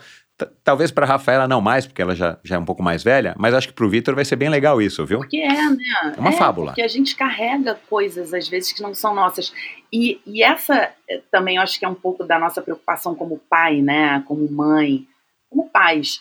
É, não passar esses nossos medos para eles, né? Meu, Eu acho que é o maior desafio. é, e desafio, não, é fácil. Não é. Porque Não é você fácil. imagina, meu pai tinha medo que eu me afogasse. Porque assim, meu pai nunca foi do esporte. Meu pai sabia nadar, sabia É. nadar, mas ele nunca entrou no mar para pegar onda. Então ele tinha medo, é. ele tinha medo, mas me proporcionou esse medo. E não foi assim, pô, vai, filho. E o Vitor, isso foi uma coisa que aconteceu um, um dia desses. O Nauber não tem esse medo. O Nauber nada bem no mar, ele entra em mar grande, pequeno, que for, ele entra. E o Vitor, meu nosso filho, ele também é assim, ele é destemido, ele vai embora, ele tem 10 anos, tá? Então ele já fez aula de surf, já pegou onda grande, ele toma o caldo e sai, eu fico apavorada. E aí eu comecei a ver que quando eu ia à praia com ele, eu não deixava muito ele entrar no mar. Ah, Porque eu É. E também não é culpa sua, né, cara? A gente tem as nossas Exato. questões. Caramba, Mas né, não- meu? Da mesma maneira que teu pai, tua Exato, mãe. mas eu não posso levar isso pra ele. Porque ele gosta e ele vai. É óbvio que a gente tem que ter aquela, né, o dosar, né, entre o perigo e o não Exato, perigo. é. Aquele mar ele tem uma onda, Exato. entre aspas, relativamente grande, mas não tá perigoso. Ele não vai morrer afogado. Uhum. Ele sabe nadar, Uhum. ele vai furar, ele vai tomar na cabeça, ele vai sair e ok. Então, aí eu ia à praia com aquela insegurança, aquele medo. Aí quando já era, ai mamãe, vamos à praia. Aí eu já, mas você vai levar a prancha? Não leva hoje não, vamos, leva a bola. aí, aí o Nauber chegou pra mim e falou assim, você tá vendo o que que você tá fazendo com ele? Eu falei, o quê? O que seu pai fazia com você. Você está colocando um medo nele que não é dele, é seu. Seu pai colocou um medo em você que não é seu, é dele. E você descobriu isso. Então, por que, que você está fazendo isso com ele? Michel mudou Exato. completamente a minha visão em relação a ele e o mar.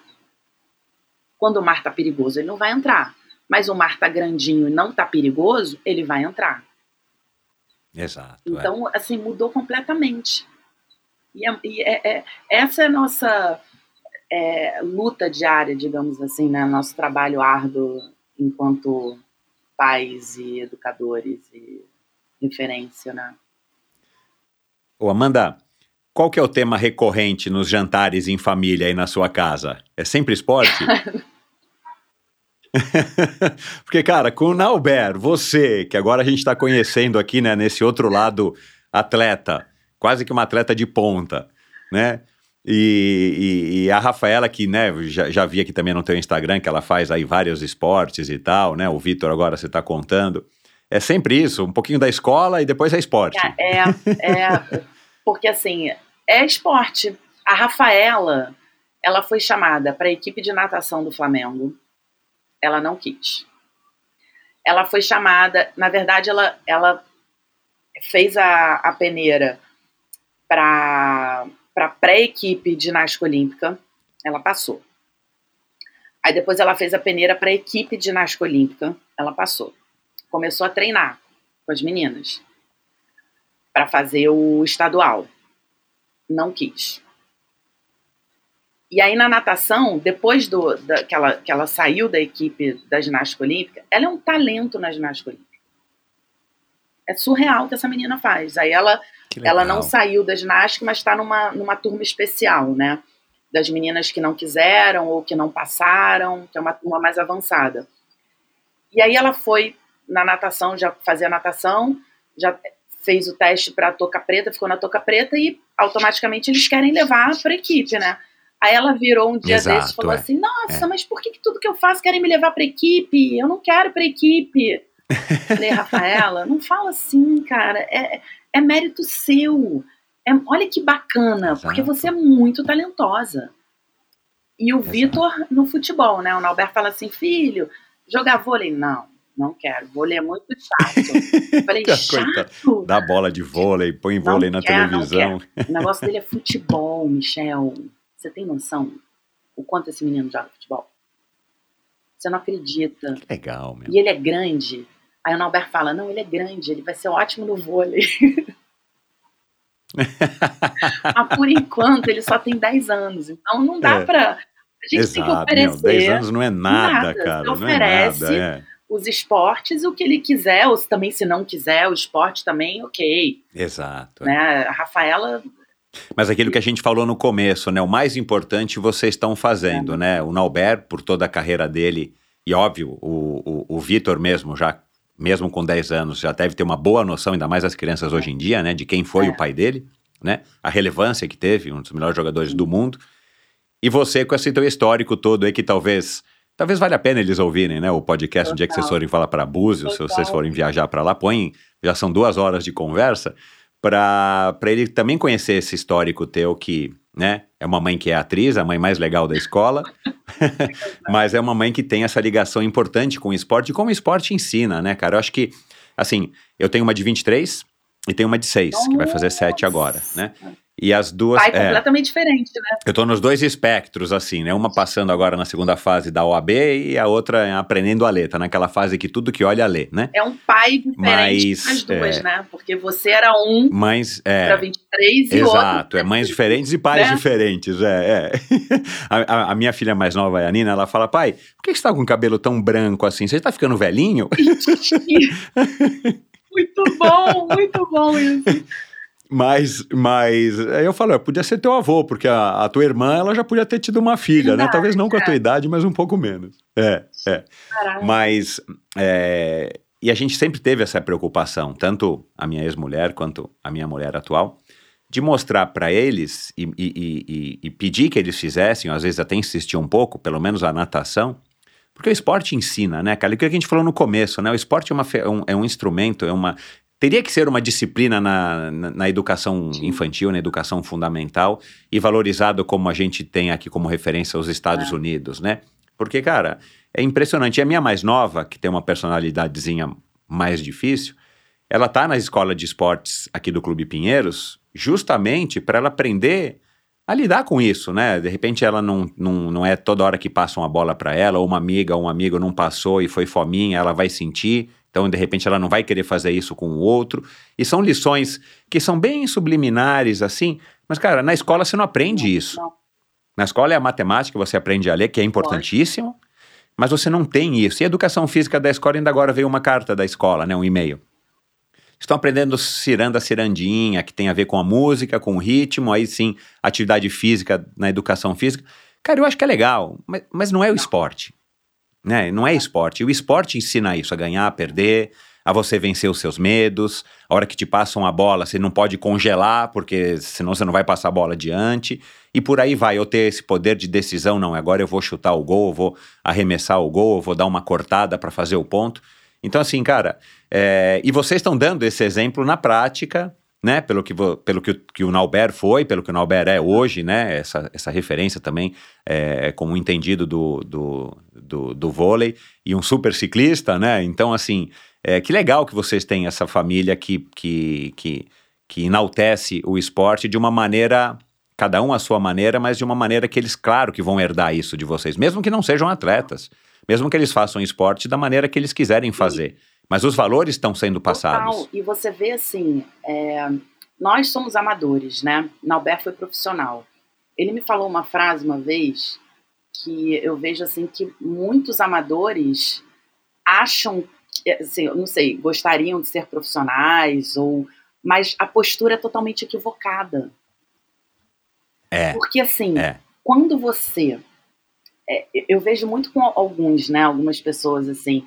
Eu, por ser atriz, eu vou confessar uma coisa aqui que ninguém me ouça. Eu adoro. Não tem ninguém ninguém ouvindo. né? Eu adoro observar as pessoas. Eu amo entender uma, o lado psicológico da pessoa. Assim, o, o, o meu trabalho diário é assim, o não julgar, porque às vezes é, é- é inerente, né? Vezes É do ser humano, às vezes você. Primeira coisa, você vai. É, você vai ter uma opinião. É, aí você É. hum, vai, faz um. né, aí você pensa, não, peraí. Isso aqui já é minha opinião, querendo julgar alguma coisa de acordo com o que eu penso na minha. Não, esquece. Exato. Aí eu, come... eu gosto de analisar, né? Eu, eu chamo de laboratório, assim, eu, eu, eu gosto muito. E aí eu vejo a postura de alguns colegas nossos, assim, do triatlon e tal.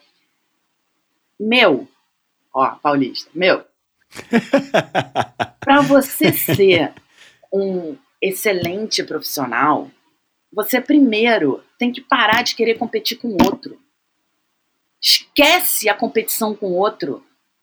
Porque a competição com o outro vai fazer você o quê? Tá sempre correndo atrás do resultado do outro. Putz, o outro fez o Exato. Iron cinco, E você não controla. Cinco horas, vou querer fazer 4,58. Porque o- aí fica aquela competição com o outro. E aí eu cheguei pro Nauber um dia, eu perguntei pra ele assim, falei assim, Nauber, pô, você foi aí o melhor do mundo, tal, você, né, hall da fama, o que que você não conquistou, você conquistou, né? Porque assim, ele, ele conquistou tudo e mais um pouco no vôlei. E mais um E pouco. a- aí eu falei pra ele, mas assim, você tinha uma referência assim, uma pessoa, alguém ou ele falou assim, seguinte, a gente tinha, a gente estudava os jogadores, né? A gente sabia quem eram os melhores, quem eram os piores, ponto fraco, ponto forte, tá, tá, tá. Só que o que, que eu fazia? Eu queria ser sempre o melhor pra mim. Então, se a gente treinava até as 10, eu ficava até as 11, porque eu queria. Se eu tinha 20 manchetes para dar, eu ia dar 40 manchetes, porque eu queria que ela ficasse pô, incrível. Se eu tinha que bater, sei lá, 10 bolas, eu ia bater 20 bolas. Eu falei, tá, mas você era profissional, assim, você ganhava, né, pra, pra jogar e ter o resultado, não sei o que. Ele falou assim, mas eu nunca corri atrás do resultado do outro. Essa frase, para mim, é tudo. Porque, assim, não é correr. Eu vejo assim, o esporte para mim. Eu corro atrás do meu resultado. Né? Se eu fiz ano passado, né? Ano passado eu fiz o 70.3, que não foi uma referência para mim de nada, porque eu nunca tinha feito, eu fiz em É. 6 horas e 50, sei lá. Um tempo assim muito alto, porque as pessoas falam, nossa, porque fazer em 4, fazer em 5. Dane-se. Pra mim, whatever. Treinando com o Morgue esse ano, eu caí me- 33 minutos. Uau. Então, assim, pra mim, o meu resultado, quando eu acabei a prova, que eu fui comparar um com o outro, na hora eu liguei, eu falei, Morgue, a gente não tirou 15 minutos, não, a gente tirou 33. E é o meu resultado comigo. Porque se eu for querer me comparar com, sei lá, com A, B, X, C, sei lá, eu vou estar sempre correndo atrás de algo que às vezes eu nem É. alcanço e fique frustrada. Ou que me boicote. A frustração, cara, é a pior coisa, meu. É você alinhar suas Exato. expectativas, meu. É. Exato, é você ser melhor naquilo, tipo, melhorar aquele seu pontinho mais fraco ali. E pra mim, eu me senti assim como se eu fosse a ganhadora do Oscar do Iron Man Floripa Delícia, né, meu? 70.3. Acabou, eu falei, vamos abrir uma garrafa de vinho agora. Porque é muito isso, né? É, e, e a gente vê que às vezes tem umas pessoas, pelo discurso, você fala, putz, cara, sei lá, de repente, se você olhasse um pouquinho mais ali pra você, você ia conseguir não só bater ali o que você quer, como você ia bater várias outras coisas, sabe? É. O, o- esporte ele te ensina muito diariamente. E outra também, né? Quando Muito. você entra segurão, né? Você chega lá, você fala, nossa, tô pronta. ó. Hoje vou entrar na piscina, vou nadar quanto? Três? Ih, vou, pô, tô ótimo. Aí você começa a nadar, você fala, caramba, a respiração não encaixa. O que, que não tá encaixando? É. Pô, não tô conseguindo. E aí você vê, aí o, o Morgan esses dias ele virou pra mim e falou assim: Eu sabia que isso ia acontecer, eu tava só te olhando. Eu falei: Por quê, Morgado? Você tá segura demais. Você tá, ó, muito segura. Vai tomar rasteira. A gente não pode ficar assim, tão assim. Aí eu, caramba, Morgue, é isso. É isso. É, todo dia você aprende uma coisa nova. E é, porque assim, você estar seguro é uma coisa.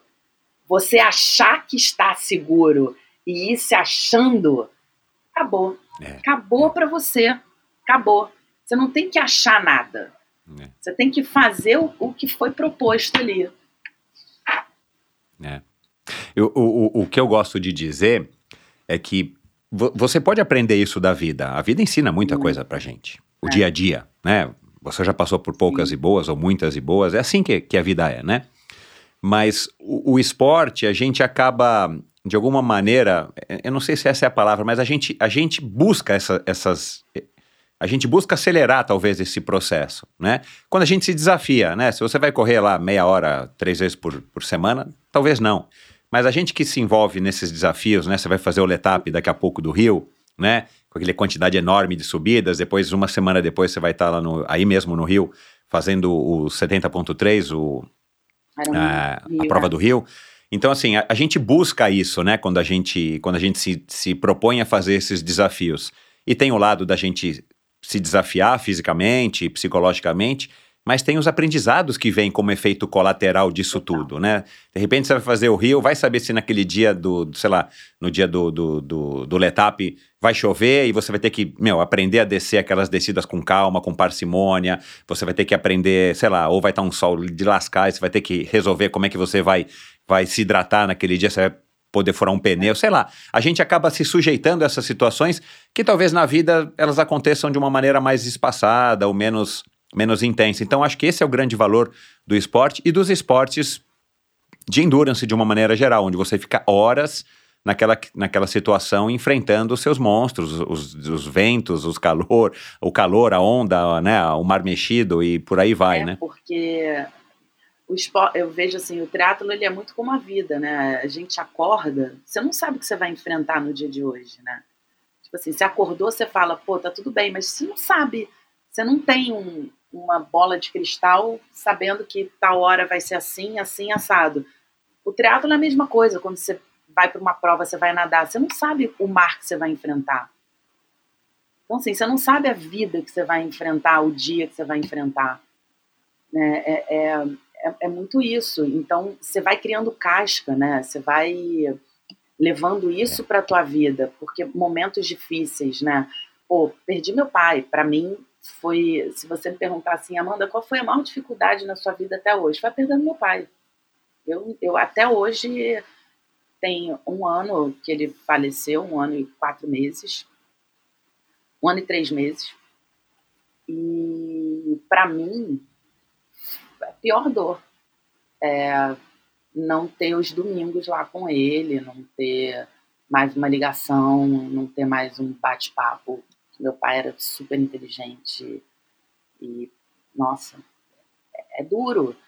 E aí você você você tendo no, no, nosso caso, né, tendo o esporte como como uma ferramenta, como um pilar, ele te ajuda muito, porque quando você está ali nadando, você está pedalando, você está correndo, você tem respostas para tantas coisas.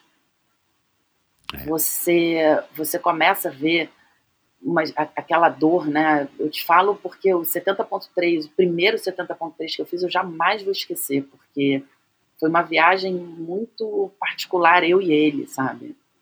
Muito particular. E, e ali eu aprendi tanta coisa, mas tanta coisa com o meu pai, comigo, naquela prova, que, olha, eu, eu é, é até difícil de falar. E aí eu chego nesse ano no mesmo lugar. O mar estava péssimo. Eu paniquei na hora de entrar. Eu fui né, aquecer, não consegui sair de jet ski. Paniquei. Ficava, pai, pelo amor de Deus, me ajuda. Que que... Mas aí, de repente, quando vê aquela bola do sol saindo, daquele horizonte que começou a clarear tudo, porque a gente aqueceu ali no escuro, né? É meio pavoroso. Para pra pensar. E, e o mar ali, uma máquina de lavar. Que eu olhei aquele sol. Falei, entendi tudo. Mais uma vez estou aqui para me superar. Falei, não é possível, eu não vim aqui à toa vou nadar, vou, vou nadar, vou nadar, vou nadar. E tirei um minuto do ano passado na natação. E me Parabéns, superei. Eu ficava olhando o relógio, falei, tem que nadar mais rápido, porque eu preciso, eu não vou sair daqui com 41. Quer dizer, na verdade, 52, mas foi 41. E eu ficava, não vou sair daqui 41, não vou sair daqui 41 eu tô treinada, eu tô treinada. O mar tá ruim, mas eu tô treinada. E fui, me superei. O mar tá ruim, mas eu tô pior. Eu tô pior, é isso. E fui. E vou te falar, é, essa mudança de treinamento pro Morgado foi uma das melhores coisas que eu fiz na vida. Foi ter ido treinar com ele. Porque o Morgado, lá em 2016, quando eu comecei a nadar no Flamengo, o Léo já tinha me falado, porque o Morgado treina o Léo. Sempre treinou uhum. o Léo. Ele fala que é o guru uhum. dele. E o Morgado. lá no Flamengo. Lá no né? Flamengo. O Morgado é o é. guru de muita gente, né? Então, assim, todo mundo pergunta tudo pro Morgado. Não tem uma pessoa de qualquer assessoria que seja que não vá perguntar alguma coisa pro Morgado. Duvido. Aí eu estava nadando Aí veio, né, aquela pessoa sentou na frente da minha raia, ficou me olhando assim. Aí quando eu saí da água, ele falou assim: "Pô, você tem uma mão grande, né? Você tem um, um arrasto assim bacana nessa água. Bacana. Você fez algum esporte aí antes e tal?" Eu falei: "Handball", ele sabia. Eu ia falar polo, mas sabia. Teu arrasto assim a tua mão, você vai com uma mão meio que é, é um cacoete que eu tenho da bola, assim, vira e mexe, eu, eu me pego com uma mão meio semi-fechada, assim, meio. Uhum. Não sei, é uma coisa minha, assim. E aí ele começou a me dar uns toques que fizeram toda a diferença. E nunca mais eu deixei de perguntar nada pro Morgado, né? E eu, e, e, e, e eu ter ido, né? É, é, tudo tem sua hora na vida, né? Às vezes a gente fica querendo apressar as coisas, os processos. Exatamente. Aí às É. vezes a gente fica, pô, por que, que eu não faço isso, não fiz aquilo? Tudo é um processo. E, e, né, a gente tem que estar preparado para esses processos, né? É, é- é muito curioso isso. E hoje eu estou preparada, né, para a metodologia dele. pros- eu entendo o que ele quer passar, né? Eu entendo que assim o triatlon sim a gente precisa ser sozinho. É diferente do ciclismo, que às vezes que, né, no ciclismo você precisa ali de uma roda, você precisa de uma Uhum. equipe, você precisa ali de um gregário, precisa de um, né, você, você tem as fugas, você, você tem é diferente. Então assim, você precisa ser autossuficiente na palavra, não o autossuficiente de saber trocar pneu e tal, isso é, isso é o beabá, mas o autossuficiente de você com você, porque na prova é você É. com você. Exato. É você Você com a cara no muitas horas vento. ali com você mesmo. É é. você com a cara no vento. É você ter maturidade, né, de fazer as coisas sozinho e evoluir ali. Ele te dá apenas as ferramentas, é que nem você fazer terapia, né? Vai, a gente não tem o caminho. A gente tem as ferramentas para a gente saber usar aquelas ferramentas nos momentos certos, né? E Uhum. é, é muito. é- tudo é amadurecimento, né? Tudo é amadurecimento. Bom, eu não posso deixar de te perguntar sem pressão nenhuma, mas já passou pela sua cabeça do Iron Man, Iron Man inteiro, full? Ou ainda não? Senhor. Olha, já passou e já saiu várias vezes da minha cabeça. Rapidinho. Confesso que quando eu vejo Daniela Taif, Tif, Taif, quando eu Uhum. vejo o Blumenfeld, quando eu vejo a Luísa Batista, quando eu vejo essa galera cruzando a linha de chegada, acompanhando os treinos, dá uma vontade imensa de fazer.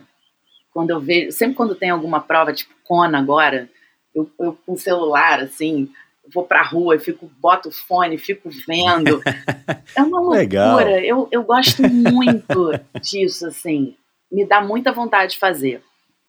Aham. Uma amiga minha agora fez o Ultraman, né? Falei, cara, Uau. o que te levou a fazer o Ultraman, né? É um Uhum. pouco do que a gente estava falando antes da gente começar a gravar aqui, né? É, Do se bastar, né? Sei lá, às vezes a gente não se basta com.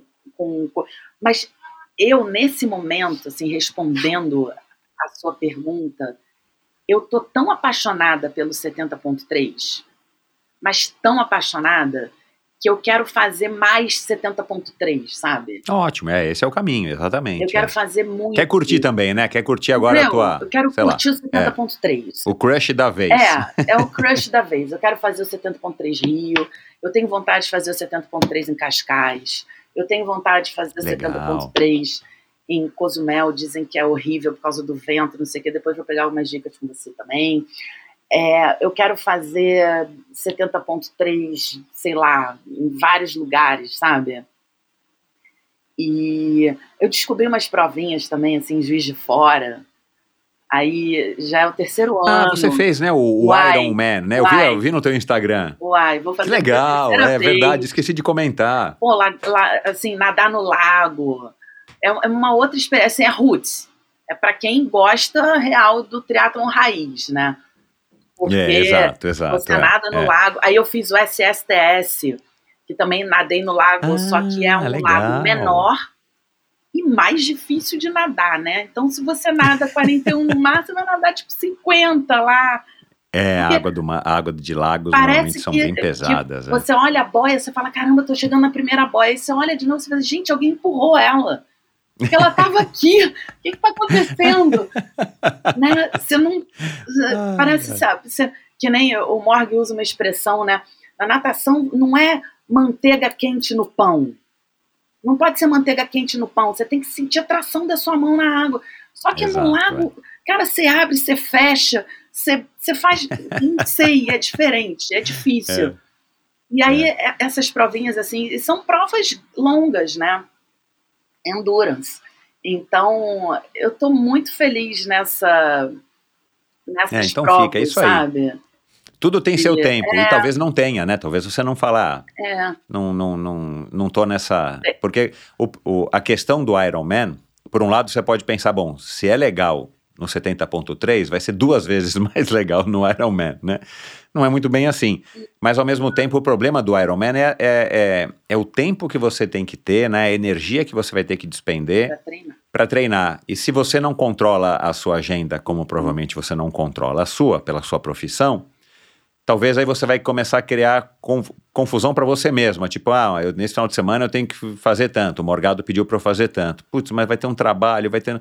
E aí você não vai conseguir. Aí você começa a entrar naquela paranoia, né? Caramba, eu não treinei. Não, então eu vou ter que treinar. Não, é. Meu, eu acho que você tá certo, assim. Deixa, deixa as coisas acontecerem e curta esse momento, porque também essa é uma ansiedade de muita gente que é ruim, que as redes sociais só exacerbaram isso. Curte o seu momento, né? Você não tem que provar nada para ninguém e eventualmente, Exato. se surgir um dia a, a, a vontade, o tempo e tudo ali tiver, né, conciliando e o Morgado achar que tá na hora, pronto, você vai lá e vai ser feliz. É, eu, eu confesso que eu tô. O que, que te levou a fazer um full?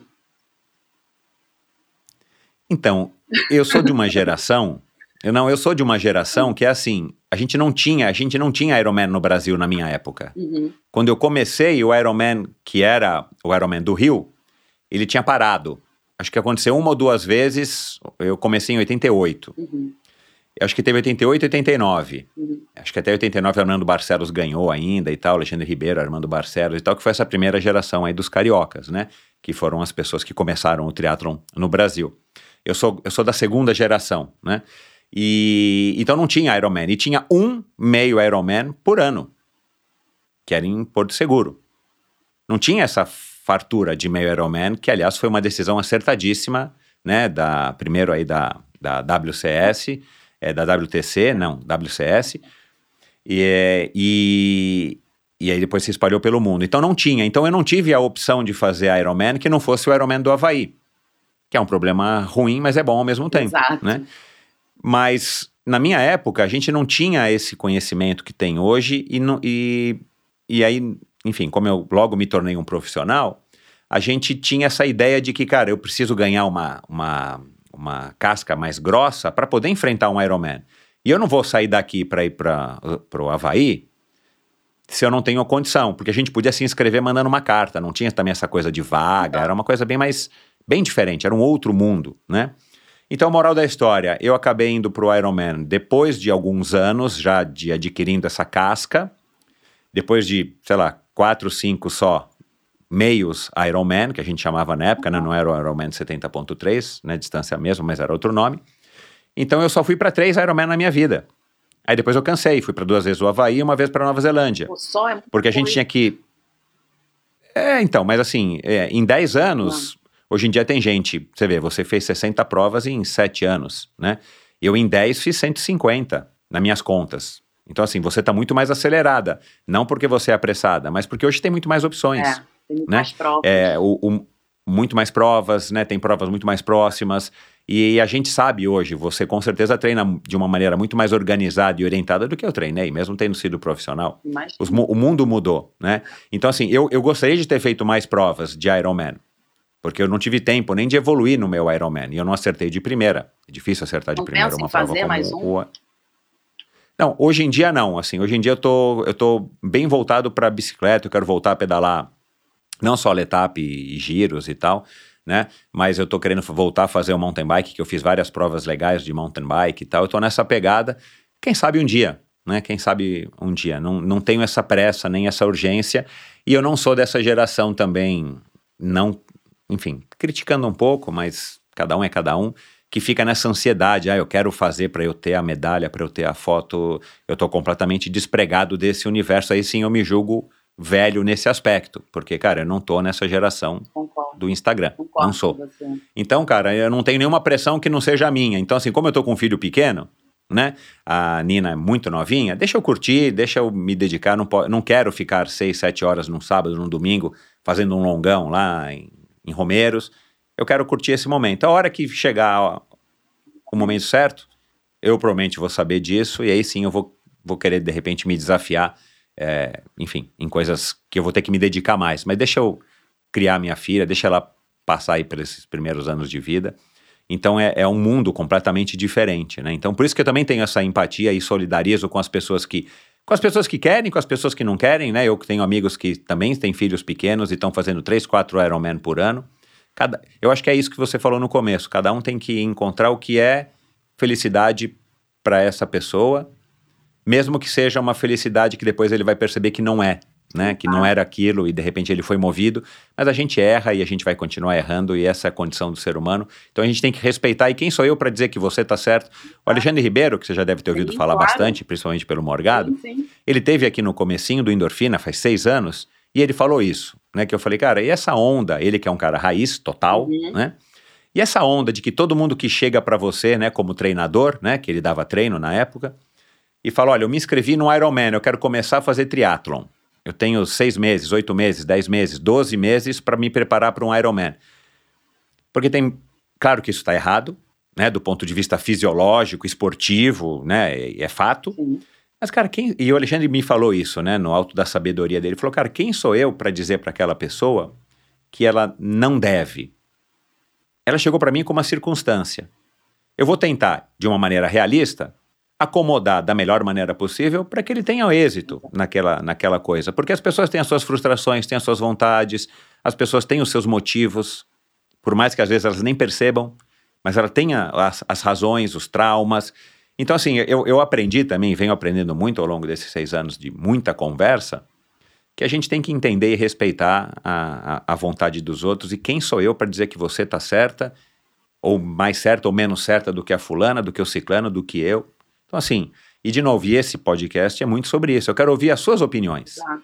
Talvez a gente não concorde com todas, né? O ouvinte talvez não concorde com todas, mas é pegar o que você falou, processar e tirar o que para ele pode servir, o que para ele talvez não sirva, o que para ele foi diferente, o que para ele foi igual. E é isso que é essa contação de histórias aqui que é o Endorfina. Amanda, adorei te conhecer. Muito obrigado. Olha, foi um, um, uma conversa, nem, nem parece que passou aqui duas horas e meia é, de bate-papo, você vê? Olha, quando a conversa é boa, dá nisso. Né? Quando o personagem aí do outro lado, o convidado, que é a estrela do, do meu podcast, é uma pessoa com conteúdo, com, com histórias boas, dá nisso. Adorei. Boa sorte nos teus próximos desafios, né? Primeiro agora vem o Letap, que vai ser um aquecimento pro, pro para o meio do pro Ironman 70.3 Itaú, BBA Ironman 70.3 do Rio. Eu estarei lá, então dessa vez agora eu vou pagar aí uma de fã e vou pedir para você tirar uma selfie comigo. Eba, a hora quero. que a gente é, eu vou te procurar lá, né? Eu vou te procurar lá que eu vou estar tá fazendo grita, a transmissão grita, da prova. Vai, ô oh, Amanda, vai. Não, pode deixar, não. pode deixar, pode deixar. E vou te chamar para você sentar lá um pouco depois da prova para você contar quais foram as suas impressões da prova logo ali depois, hora que você se recompor e tal, chamar você e o Nauber ali para para baterem um papo com a gente durante a transmissão. E parabéns por toda essa história, por, por ter escolhido, por ter feito as escolhas que você fez e por ter e por ter essa é, essa vida ligada, intrinsecamente ligada ao esporte que te dá com certeza uma vantagem muito grande perante as pessoas que infelizmente não escolheram é, o esporte também como uma disciplina da vida. Muito obrigado, viu? E saúde para vocês todos. Obrigada a você, adorei.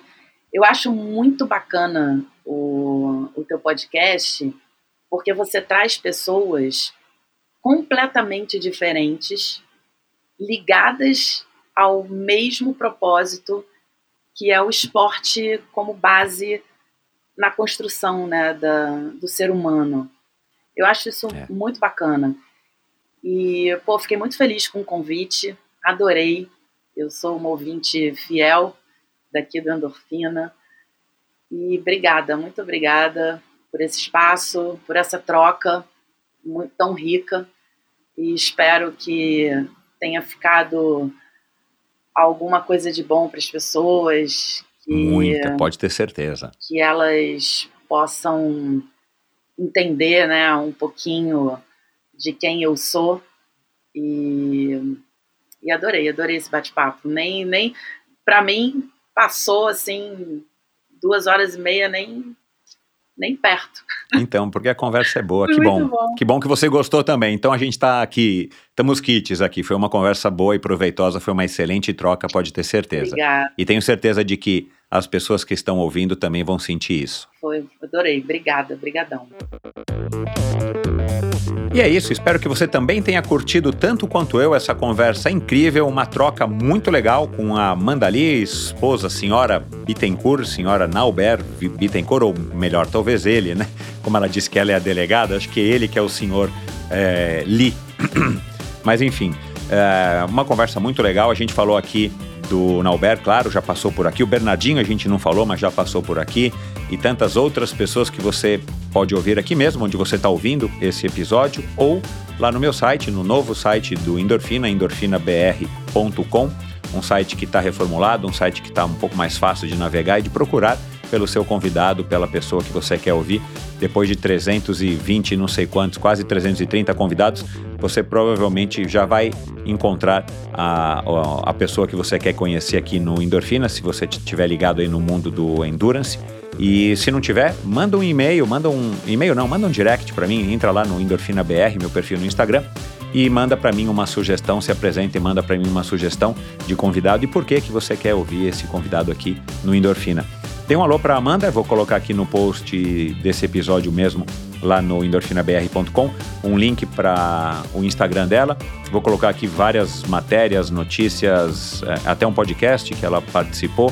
Enfim, eu vou colocar aqui alguns assuntos é, que foram mencionados, links para alguns assuntos que foram mencionados aqui na conversa de hoje, para que você também possa se aprofundar um pouquinho mais, se você tiver interesse, é, no que a gente conversou aqui hoje. E é isso.